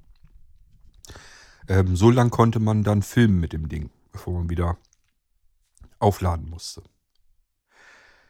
Ich habe auch hier wieder, das ist ganz witzig, weil man das so als Kind miterlebt, guckt man da später, wenn man dann älter wird und sich sowas vielleicht selber auch mal kaufen könnte. Allein schon deswegen, weil die Sachen natürlich viel älter geworden sind und nichts mehr wert sind. Ich habe später immer wieder geguckt, als so eBay und so weiter aufkam, ähm, was diese riesigen Kameras wohl so kosten. Ich meine, ich hätte mir auch mal eine gekauft von JVC die man auch so auf die Schulter nehmen konnte. Die hatte ich hier, das weiß ich. Ich weiß bloß nicht mehr, was ich damit gemacht habe. Wahrscheinlich dann, wie das oft so ist, festgestellt, ja, mit Anfang tust du aber gar nichts damit. Mit dem Ding rennst du nicht irgendwo rum und, und, und filmst irgendetwas. Das heißt, das ist nur so ein Ding, in die Hand nehmen und oh sagen, weil man sich an irgendwas erinnert. Und dann steht es dann halt im Koffer irgendwo in der Gegend rum. Bis einem das irgendwann so auf den Keks geht, dass man das Ding dann wieder abstößt. Das sollte mir, mir mit mehreren Dingen passieren, die ich aus der Kindheit her noch kannte, die ich einfach haben wollte, besitzen wollte, wenigstens einmal, selbst mal in der Hand nehmen und mir sollte das gehören. Und dann irgendwann hat man das natürlich aber auch wieder verramscht, ähm, einfach weil es ein Steh im Weg war. Weil man sowas nie benutzt hat, sondern es ging einfach nur um, will ich auch mal haben. Kenne ich aus der Kindheit, war ich damals äh, ganz, ich will nicht sagen neidisch, aber ich hatte so gedacht, irgendwann gehört dir auch mal sowas. Und das sollte sich doch zumindest dann bewahrheiten. Ja, ähm, die gängigen Systeme dann später, also das war ja diese Riesenklopper, die haben richtig die VHS-Kassetten gehabt. Also diese Großkassetten konnte man da direkt eins zu eins reinstecken. Die Kameras, die, von, von denen ich eben gesprochen habe, wo ich die ganzen Familienfeiern und so mit aufgenommen hatte, so Richtung Ende der 80er, ähm, Anfang der 90er, so um den Dreh so circa. Ähm, das waren dann Kameras, die mit kleinen Kassetten gearbeitet haben. Gängige, es gab im Prinzip zwei Systeme, die sich da auf dem Markt durchgesetzt hatten. Das war Video 8, so ganz kleine Mini-Kassetten, die musste man immer extra überspielen. Und es gab was anderes Praktisches. Davon habe ich mir dann eine Kamera gekauft, weil ich das irgendwie sinniger fand. Das war das VHS-C. C steht dabei für Kompaktsystem. Das heißt, wie eine normale große VHS-Kassette in Mini-Format. Und das Schöne daran war, diese Mini-Kassette konnte man direkt aus der Kamera herausnehmen. Dann gab es einen Adapter, eine große Videokassette. Die hatte in der Mitte so eine Klappe, ein kleines Riegelchen, Riegelchen zur Seite, Klappe sprang auf. Konnte man die kleine Babykassette da reinsetzen, Klappe wieder zu und die ganze komplette große VHS-Kassette ganz normal in jedem VHS-Player wiedergeben. Das fand ich praktischer und deswegen hatte ich mir eine VHS-C-Kamera dann gekauft. Auch hier, ich weiß nicht, ich hatte glaube ich so ein, zwei, drei Stück im Laufe der Zeit. Ähm, und das waren aber alles VHS-C-Kameras. ja. Ähm, ich habe ein System vergessen. Das liegt aber daran, weil das in Deutschland keine Relevanz hatte. Das war das Betamax-System. Das hatte sich in den USA durchgesetzt. Es war so ähnlich wie bei uns in Europa Video 2000. Das heißt auch hier das deutlich bessere System, viel höhere Qualität, ähm, viel bessere Bildqualität. Eigentlich alles vom Besseren. Aber auch in den USA hat sich natürlich VHS durchgesetzt. Das heißt, sie hatten genau das gleiche Spiel wie wir hier in Europa mit Video 2000. Es gab sicherlich auch ein paar wenige, die hier auch Betamax-Geräte sich gekauft haben. Die konnte man hier auf dem deutschen Markt auch kriegen. Aber es war nicht gängig. Man konnte nicht einfach, einfach in den nächstbesten Laden gehen und sich ein Betamax Videorekorder kaufen. Jedenfalls nicht zu der Zeit, als dass ich mich daran erinnern kann. Gut, jetzt bin ich am Überlegen, ob ich an alles gedacht habe. Ähm, vielleicht auch da. Ähm, nur mal so ein kleines, winziges Detail, aber das verdeutlicht das alleine schon ganz gut. Eine leere Videokassette kann man natürlich so oft überschreiben, wie man möchte. Das heißt, das, was man da aufgenommen hat, das braucht man ja irgendwann nicht mehr, weil man irgendwas aus dem Fernsehen aufgenommen hatte. Hat man sich angeguckt, vielleicht auch ein zweites Mal, brauchte man das nicht mehr. Man wollte aber die Videokassette natürlich weiter benutzen. Das ging auch. Man konnte die also, na, ich will nicht sagen beliebig oft, irgendwann ist die Bildqualität einfach miserabler geworden, aber man konnte sie des Öfteren überspielen. VHS-Videokassette. Es ging jetzt darum, wenn man jetzt was aufgenommen stellt euch mal so eine Familienfeier äh, vor, die man aufnimmt auf so eine VHS-Kassette. Da will man sicher sein, dass man die auf gar keinen Fall überspielen kann. Weder vielleicht die unbedarften Kinder, dass die das versehentlich irgendwie mit einem Western aus dem Abendprogramm überspielen, Katastrophe, oder aber dass einem das selbst passiert, weil man die Videokassette nicht richtig beschriftet hat oder warum auch immer. Das will man vermeiden. Das geht bei allen Kassetten. Genau wie bei Musikkassetten ging das auch bei VHS-Kassetten und auch bei Video 2000-Kassetten. So, und jetzt der Unterschied. Bei der VHS-Kassette war dort eine Plastiklasche.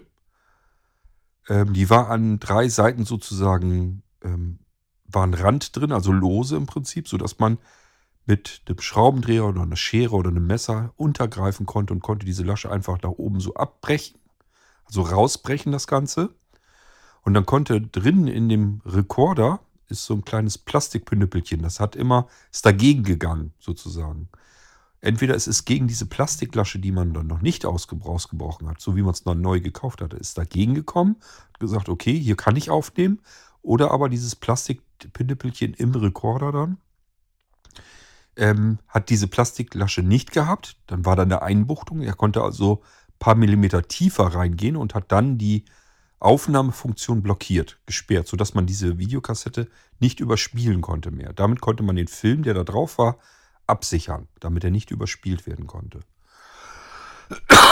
Wie gesagt, VHS-Kassette, brachiale Gewalt, also irgendwas mit der Schere oder mit dem Messer rausbrechen. Und natürlich hatte man dann vielleicht den Film geschützt und sich irgendwann gedacht, ja, hast du doch nie wieder angeguckt. Ist eigentlich doof, die Kassette kannst du ja nochmal benutzen. Was hat man gemacht? Tesafilm wieder drüber geklebt, damit diese Lasche äh, mit dieser Penüppel im Rekorder wieder äh, blockiert wurde und damit die Aufnahmefunktion wieder freigeschaltet wurde. Ähm, das war die Möglichkeit bei VHS. Bei Video 2000 war ein kleiner Schieberegler so richtig drinnen. Da war einfach so, so ein kleiner, kleiner Rand dran und den konnte man so so drehen richtig in der Kassette. Nach rechts rüber. Ich glaube, da war sie dann gesperrt und wieder nach links rüber, dann war sie wieder offen. Und das natürlich, wie sollte es auch sein? Ich meine, es war so, dass man das für beide Seiten getrennt tun konnte. Also man konnte sagen, die erste Seite, die A-Seite der Video 2000 Kassette, da kann man ähm, überspielen und die B-Seite, also die andere Seite, die kann man nicht überspielen. Da mache ich das, diesen Drehregler, diesen Drehschieber vielmehr so rüber, sodass die Seite dann eben nicht überspielbar war. Also ihr merkt schon, alles bis ins kleinste Detail war im Video 2000 System weitaus hochwertiger als dieser ganze ja, Billigkrempel äh, von VHS und trotzdem hat sich das Ding durchgesetzt. Und das ist wirklich etwas, was man sich behalten muss, weil man sich dann nämlich äh, sagen kann, das kam am Markt immer wieder vor. Und ähm, deswegen darf man nie Vertrauen irgendwie in diesen Markt haben, bis heute hin nicht, dass immer das, was gut ist, da auch das ist, was sich bewährt und durchsetzt. Das kann man pauschal so nicht sagen. Okay. Ähm, mit den Audiokassetten, wollen wir da noch drauf gehen? Könnte man ja. Ich hatte eigentlich gedacht, ich mache da alles mal schöne einzelne Sendungen davon. Nee, mit den Audiokassetten, das machen wir extra. Das sind nämlich extra Geräte und das kann ich dann auch zusammentun mit Tonbändern. Dann machen wir das ganze Spiel nochmal mit Musik. Wir sind hier ja nur so am Rande auf die Musik eingegangen. Dann machen wir das nochmal extra in einer weiteren Episode. Dann erzähle ich euch wieder. Opa erzählt vom Krieg, aber dann eben mit Musikkassetten und wie wir losgezogen sind mit unserem ersten portablen Gerät. Die Walkmänner können wir damit reinnehmen. Und ähm, dann haben wir noch eine schöne Sendung. Jedenfalls ich. Ich kann mich dann zurückerinnern. Für mich ist das ganz nett. Ob das für euch auch interessant ist, ist dann eine andere Frage. Gut, ja, dann soll es das mal gewesen sein für dieses Mal mit den Videorekordern und den Videozeiten von damals bis heute hin. Ähm ich sag ja, im Prinzip kann man fast sagen, wenn man sich so Video vornimmt, Kino gepaart mit Fernsehen, denke ich mal, war so die ersten, waren so die ersten Sachen. Ich glaube, wenn ich jetzt meine Eltern fragen würde, würden die sagen, das erste, was sie kennten, gelernt haben, war Kino. Ähm, wir haben da auch schon drüber gesprochen. Meist war das so, dass, dass es ähm, fahrende Kinos gab. Also es gab nicht das feste Kino auf dem Land, sondern ähm, da sind welche dann umhergezogen in die größeren Gaststätten, die es natürlich überall auf dem Land gab. Und dort hat man dann einfach Leinwand aufgebaut und hat dort den Filmprojektor auch aufgebaut und hat da eben den Film gespielt, wiedergegeben. Das ist das, was mir meine Eltern dann so erzählen können. Das habe ich dann auch nicht mehr miterlebt. Ähm, aber so soll es wohl losgegangen sein, dass man zum ersten Mal so ähm, Video sehen konnte, Filme sehen konnte. Dass man wirklich dann entweder in seinen eigenen Ort oder in den Nachbarort, dort in die große Gaststätte, wo auch die großen Feierlichkeiten stattfanden, wo eben, die, wo eben ein Saal vorhanden war. Ja, alles an Stühlen rein und dann vorne Leinwand, in der Mitte der Filmprojekte und so konnte man dort dann die äh, Filme abspielen. Erst etwas später ging das dann los, dass sich das wohl gelohnt hatte, dass man richtige Kinos gebaut hatte, auch auf dem Lande, aber auch hier nicht in jeder kleinen, in jedem kleinen Dorf, sondern natürlich in den etwas größeren na, ich will nicht Städten dann sagen, sondern in den Kleinstädten, die eben in der Nähe der Dörfer waren. Da gab es dann Kinos und äh, da ist man dann natürlich auch hingefahren. Aber wenn man mobil war, da gab es dann eben dann auch sehr schnell die Autokinos. Die kamen ja, glaube ich, so in den 60ern auf und haben sich dann so in den 70ern, würde ich sagen, auf dem Land auch breit gemacht. Und äh, wie gesagt, die hatten ihre glorreichen Zeiten so 70er, 80er, würde ich behaupten. Und in den 90ern sind die schon längst dann alle langsam nach und nach wieder gestorben. Und 80er, 90er, das ist eben so, ein fließender Übergang. Da gab es dann eben diese ganze Geschichte mit den Videorekordern und den Videotheken.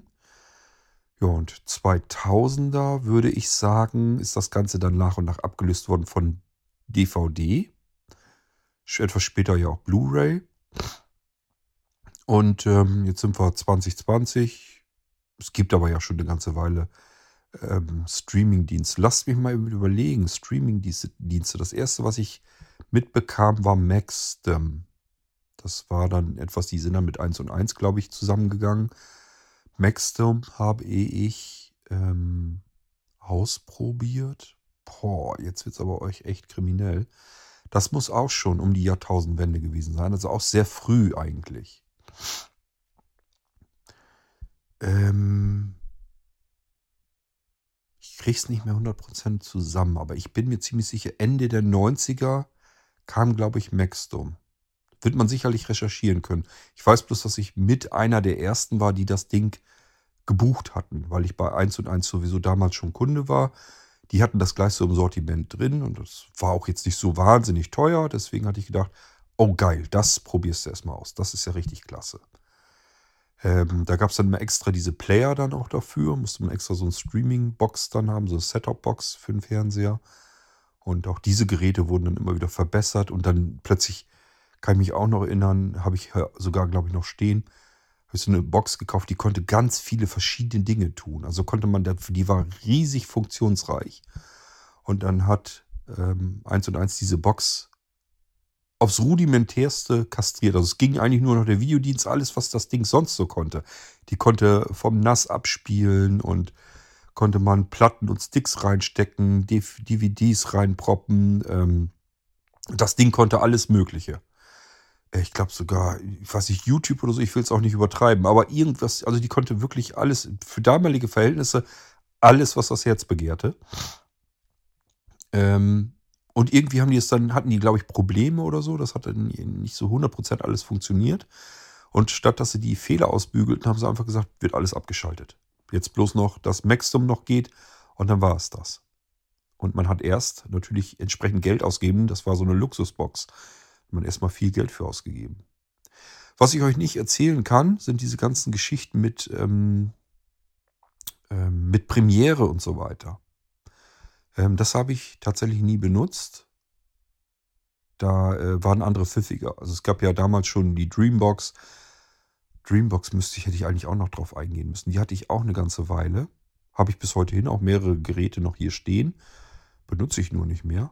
Ähm, die Dreambox wurde eigentlich berühmt und bekannt dadurch, dass sie äh, Premiere bekommen konnte und ähm, sehr leicht modifizierbar war, sodass man Premiere empfangen konnte so ein Zusatzdienst gewesen, worüber man eben ähm, verschlüsselte Kanäle, Sender sehen konnte, die natürlich viele Kinofilme und so weiter auch hatten. Dafür brauchte man so eine Kryptocard und die konnte man damals zu einer Zeit kopieren, fälschen, knacken.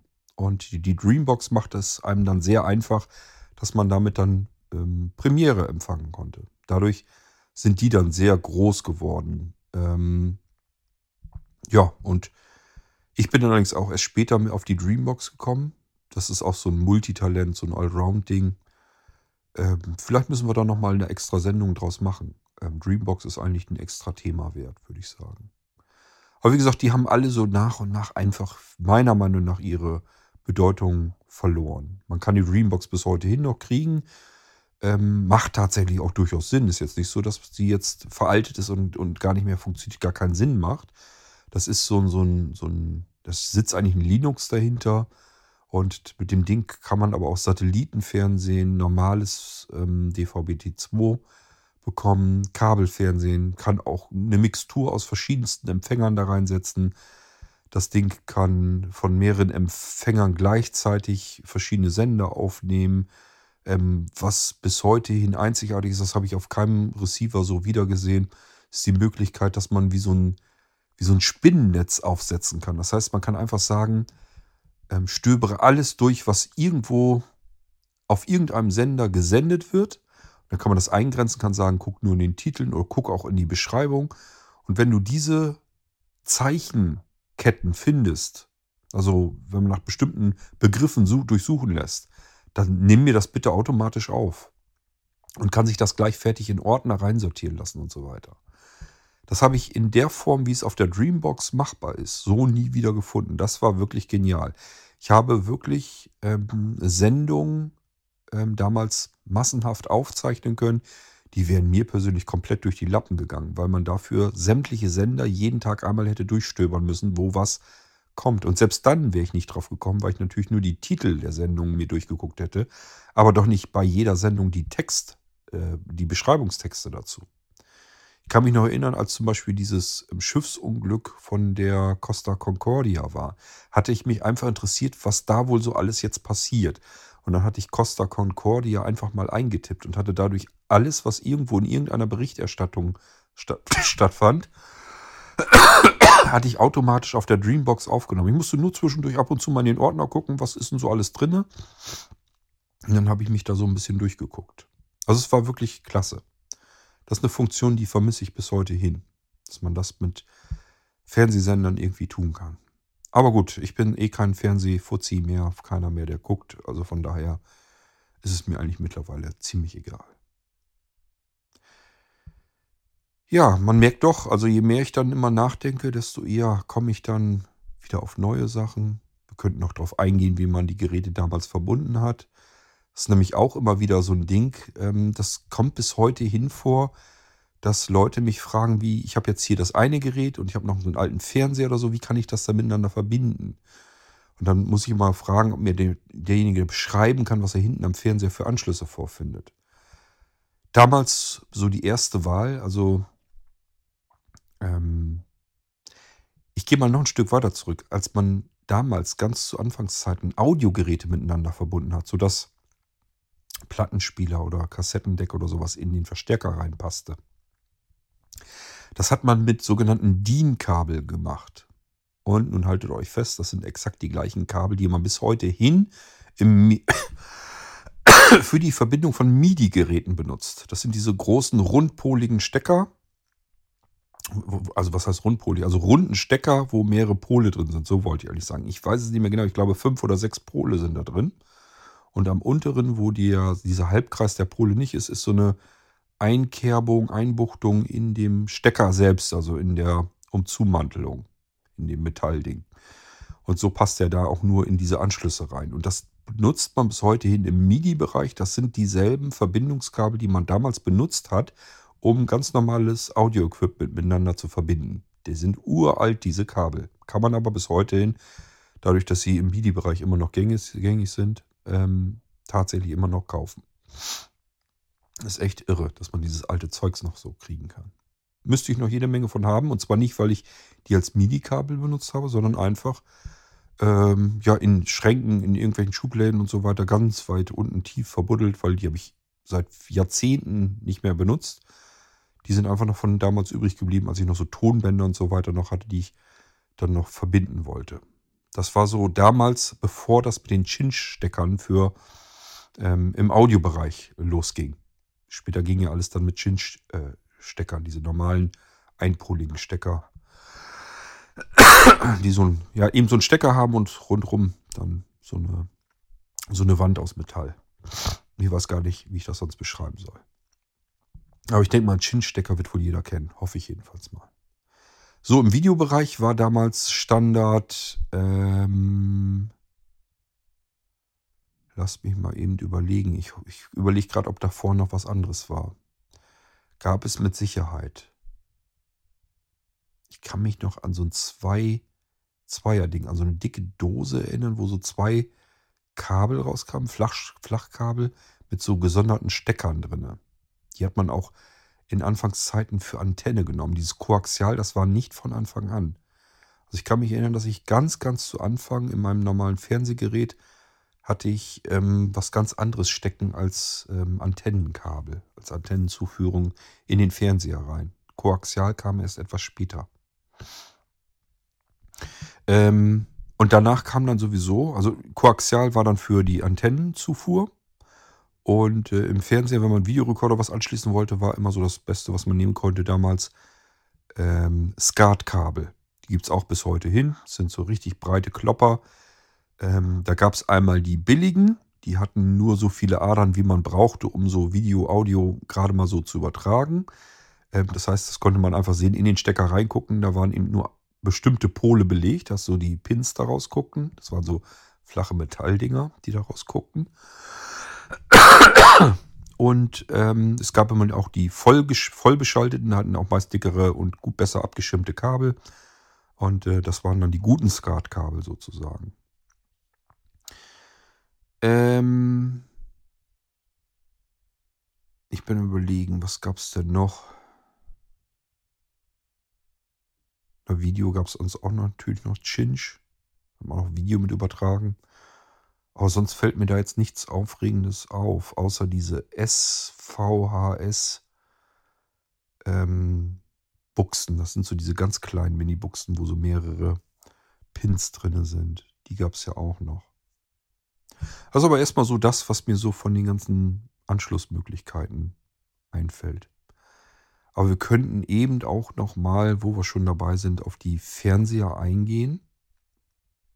Müsste ich eigentlich mein, mein äh, iPhone, das aufnimmt, wieder zurück auf den Akku legen. Ich wollte ja eigentlich eben Feierabend machen, aber mir fallen immer noch wieder Sachen ein. Ähm, Fernsehgeräte. Ich bin angefangen, das, wie das dann damals so war, man hat immer den Fernseher bekommen, den die Eltern ausgemustert hatten. Mein erster, erstes Fernsehgerät war natürlich ein Schwarz-Weiß-Gerät, wie sollte es anders sein? Und zuerst auch einfach mit so, so Knopfdrücken dran, also Knopftasten, also die man richtig einrasten lassen musste. Richtig dicke, runde Dinger, die man so draufdrücken musste. Und dann konnte man die richtig äh, einrasten lassen und alles in Schwarz-Weiß. Das war so der erste Fernseher, den wir im Kinderzimmer hatten. Ich zusammen mit meinem Bruder noch sodass wir im Kinderzimmer auch Fernsehen gucken konnten. Als ich dann allein mein Zimmer hatte, Mein Bruder ist dann nach, nach oben ähm, ausgewandert sozusagen im selben Haus, hatte sein eigenes Zimmer. Habe ich auch meinen eigenen Fernseher bekommen. Auch hier ein älteres Modell. Ich glaube, den von meiner Oma habe ich dann bekommen. Der hatte hochmoderne, man höre und staune, Sensortasten. Das heißt, hier musste ich nichts drücken, keinen einrastbaren Schalter drücken, sondern mit dem Finger nur leicht antippen. Die waren also, die gingen auf das, ähm, äh, auf die Energie von den Fingern. So ein bisschen, das muss aber auch was mit Wärme und, Wärme und Feuchtigkeit zu tun haben. Ähm, jedenfalls, es reicht, dass ich mit dem Finger so leicht gegenkam und dann hat der Fernseher eben entsprechend das Programm umgeschaltet. Klingt super, klingt hochmodern, hatte aber einen riesengroßen Nachteil. Mein Kinderzimmer war direkt neben dem Badezimmer. Und schon damals habe ich ähm, so gebadet, wie man normalerweise Krebse und ähm, Krabben zubereitet. Also äh, gerne ein Stückchen heißer. Das bedeutet, Badezimmer stand unter Volldampf, Smog-Alarm. Ähm, das kam auch bei mir in mein kleines Kinderzimmer rein. Und wenn ich den Fernseher dann angemacht hatte oder anhatte, hat er total verrückt gespielt, weil diese Sensortasten in diesem feuchten, warmen Nebel drinne waren. Das heißt, sie konnten mit dieser Feuchtigkeit, mit dieser hohen Feuchtigkeit nicht umgehen und haben dann gedacht, irgendwie gehen hier alle Finger auf sämtliche Sensortasten und ist der, sind die Fernsehprogramme hin und her gesprungen andauernd. Hochinteressant. Ähm, später hatte ich dann ein Farbfernsehgerät, auch mit einrastbaren Tasten, aber jetzt immerhin mit äh, Farbe auch geerbt. Und mein erster eigener Fernseher, den hatte ich in der etwas späteren Jugendzeit. Auch daran kann ich mich gut erinnern, weil da habe ich mich wirklich auch wirklich drüber gefreut. Das war auch mein erster mit einer Fernbedienung drin. Ähm, den muss ich so, na, mehr so mm, Richtung Mitte, ich glaube, ich schätze mal 85, 86 um den Dreh wahrscheinlich drum gekriegt haben. Den hatte mein Vati mir von einer Messe mitgebracht war, wie gesagt, in so einem, bei so einem Elektrohändler. Die haben auch, glaube ich, einen Messestand gehabt. Und dort hat er mit verschiedenen Messeleuten dann war im Gespräch und hat einfach gesagt, auch dem Bengel bringe ich jetzt mal einen Fernseher mit, damit er mich nicht mit dem alten Ding da gucken muss. Vielleicht war meiner sogar kaputt, das weiß ich gar nicht mehr. Das war ein billiges Gerät von der Marke Funai. Die gab es damals noch gar nicht auf dem deutschen Markt, nur auf dieser Messe. Und die gab es dort auch recht günstig wohl. Und dann hat mein Fanny ihm gesagt, dann nehme ich dem Jungen jetzt so ein Ding mit. Ähm, und das Ding hatte, was ich sehr praktisch finde, was es bis heute so habe ich nie irgendwo wieder gesehen. Der hatte vorne eine Klappe drin, die man so aufmachen konnte. Und dort war die Fernbedienung drin. Das heißt, man konnte die Fernbedienung im Gerät verschwinden lassen. Klappe wieder zu, die Fronttür. Und dann war die, war die Fernbedienung sauber, ordentlich im Fernseher verpackt. Schöne praktische Sache. Gibt es in keinem Gerät. Jedes Mal, wenn man irgendwo so ein Gerät hat und packt das weg ähm, und kramt es dann irgendwann wieder hervor, ich weiß nicht, ob es euch auch so geht, meistens sucht man die Fernbedienung. Wo habe ich die jetzt liegen? Ich habe jede Menge Geräte von früher mir weggepackt. Die Geräte finde ich, ist nicht das Problem. Wenn ich suche, finde ich auch sicherlich die Fernbedienungen. Aber die sind nie im Leben ähm, am selben Ort ähm, so dass man immer das entweder das Gerät in der Hand hält gerade oder die Fernbedienung. Beides zusammen kriegt man eigentlich nie. Riesenproblem, wenn man so ein Ding mal wieder verkaufen oder verschenken will oder sonst irgendetwas. Ja, das hätte man nicht, wenn man die Fernbedienung vernünftig am Gerät festmachen könnte oder im Gerät lassen könnte. Und äh, das ist etwas, das habe ich nur bei diesem einen Funai-Fernseher damals so erlebt, danach nie wieder. Ähm, diesen Fernseher, das ist auch derjenige, den ich in meine Junggesellenbude mitgenommen habe. Und der musste da auch noch eine ganze Weile halten. Der wurde dann ausgetauscht, als meine Frau wiederum bei Ratio, einem großen Discounter, Supermarkt, äh, Kaufzentrum, ich weiß gar nicht, wie man es nennen soll. Die hatten eigentlich alles, Gartenabteilung, alles Mögliche hatten die. Dementsprechend auch eine große Elektroabteilung und die hatten immer super Sonderangebot. Da musste meine Frau mal wie bekloppt für alle Verwandten und Freunde und Bekannte ständig irgendwelche Sachen mitbringen.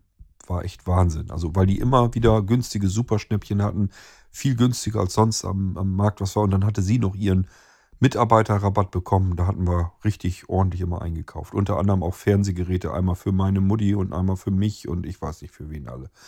Und da haben wir uns tatsächlich auch ähm, einen richtig guten Fernseher gegönnt von Sony. Die hatten ja diese ähm, Streifenmaske. Normalerweise hat man ja so eine Punktmaske. Ihr habt Streifenmaske, dadurch hatten sie viele Vorteile in der Bilddarstellung. Hatten also besseres Bild. Waren riesenschwere Klopper, diese Streifenmasken, die waren sauschwer in den Fernsehgeräten. Ähm, die konnte man eigentlich nur mit zwei Mann tragen, diese Fernsehgeräte. Ähm, so ein Ding hatten wir dann und der hat uns wiederum so lange begleitet. Das muss ja dann, lasst mich mal überlegen. Das war ja Anfang der 90er. Ich glaube schon. Doch, doch. Ich glaube, das war Anfang der 90er. Das muss so 92, 93, 94 gewesen sein. Um den Dreh herum. Da haben wir diesen Sony-Fernseher bekommen, wie gesagt nagelneu. Und der hat uns begleitet bis hin, als wir in unser Haus gezogen sind, also 2007. Da ist er auch noch eine Weile gelaufen, aber nicht mehr lange. Ich glaube, bis 2008 rein hat er uns begleitet. Dann hat es ihn zerrissen. Den hätten wir tatsächlich auch nicht ausgetauscht. Der war dann tatsächlich kaputt, hatten kaputtes Bild ange. Ich glaube, der hatte irgendwie oben oder unten irgendwo so einen grünen Streifen so mittendurch und ähm, das haben wir uns dann auch nicht mehr länger angetan. Tja.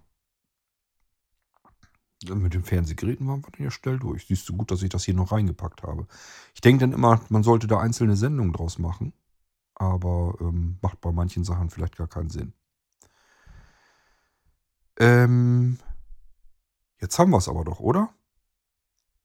Videorekorder habe ich euch alle genannt. Kameras habe ich euch alle genannt. Foto natürlich jetzt nicht. Foto können wir vielleicht extra nochmal machen. Ähm, digitale Fotografie und so weiter. War ja mal ein Hobby von mir, können wir vielleicht mal drauf eingehen.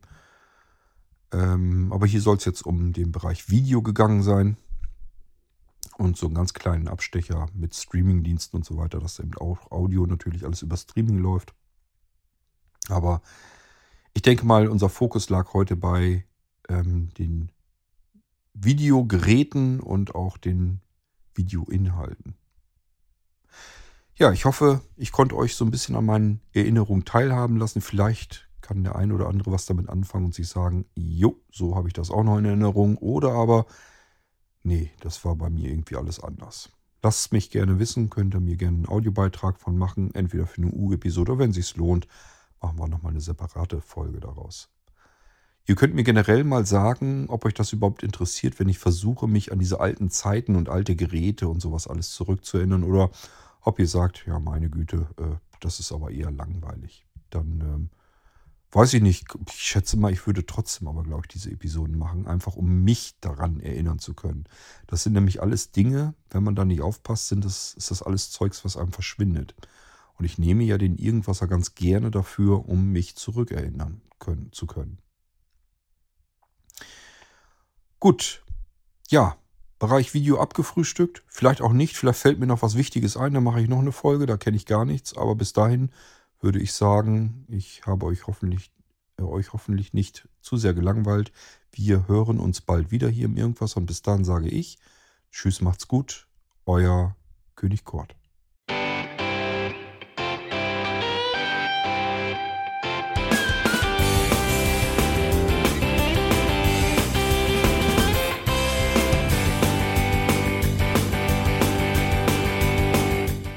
Das war Irgendwasser von Blinzeln. Wenn du uns kontaktieren möchtest, dann kannst du das gerne tun per E-Mail an podcast.blinzeln.org oder über unser Kontaktformular www.blinzeln.org.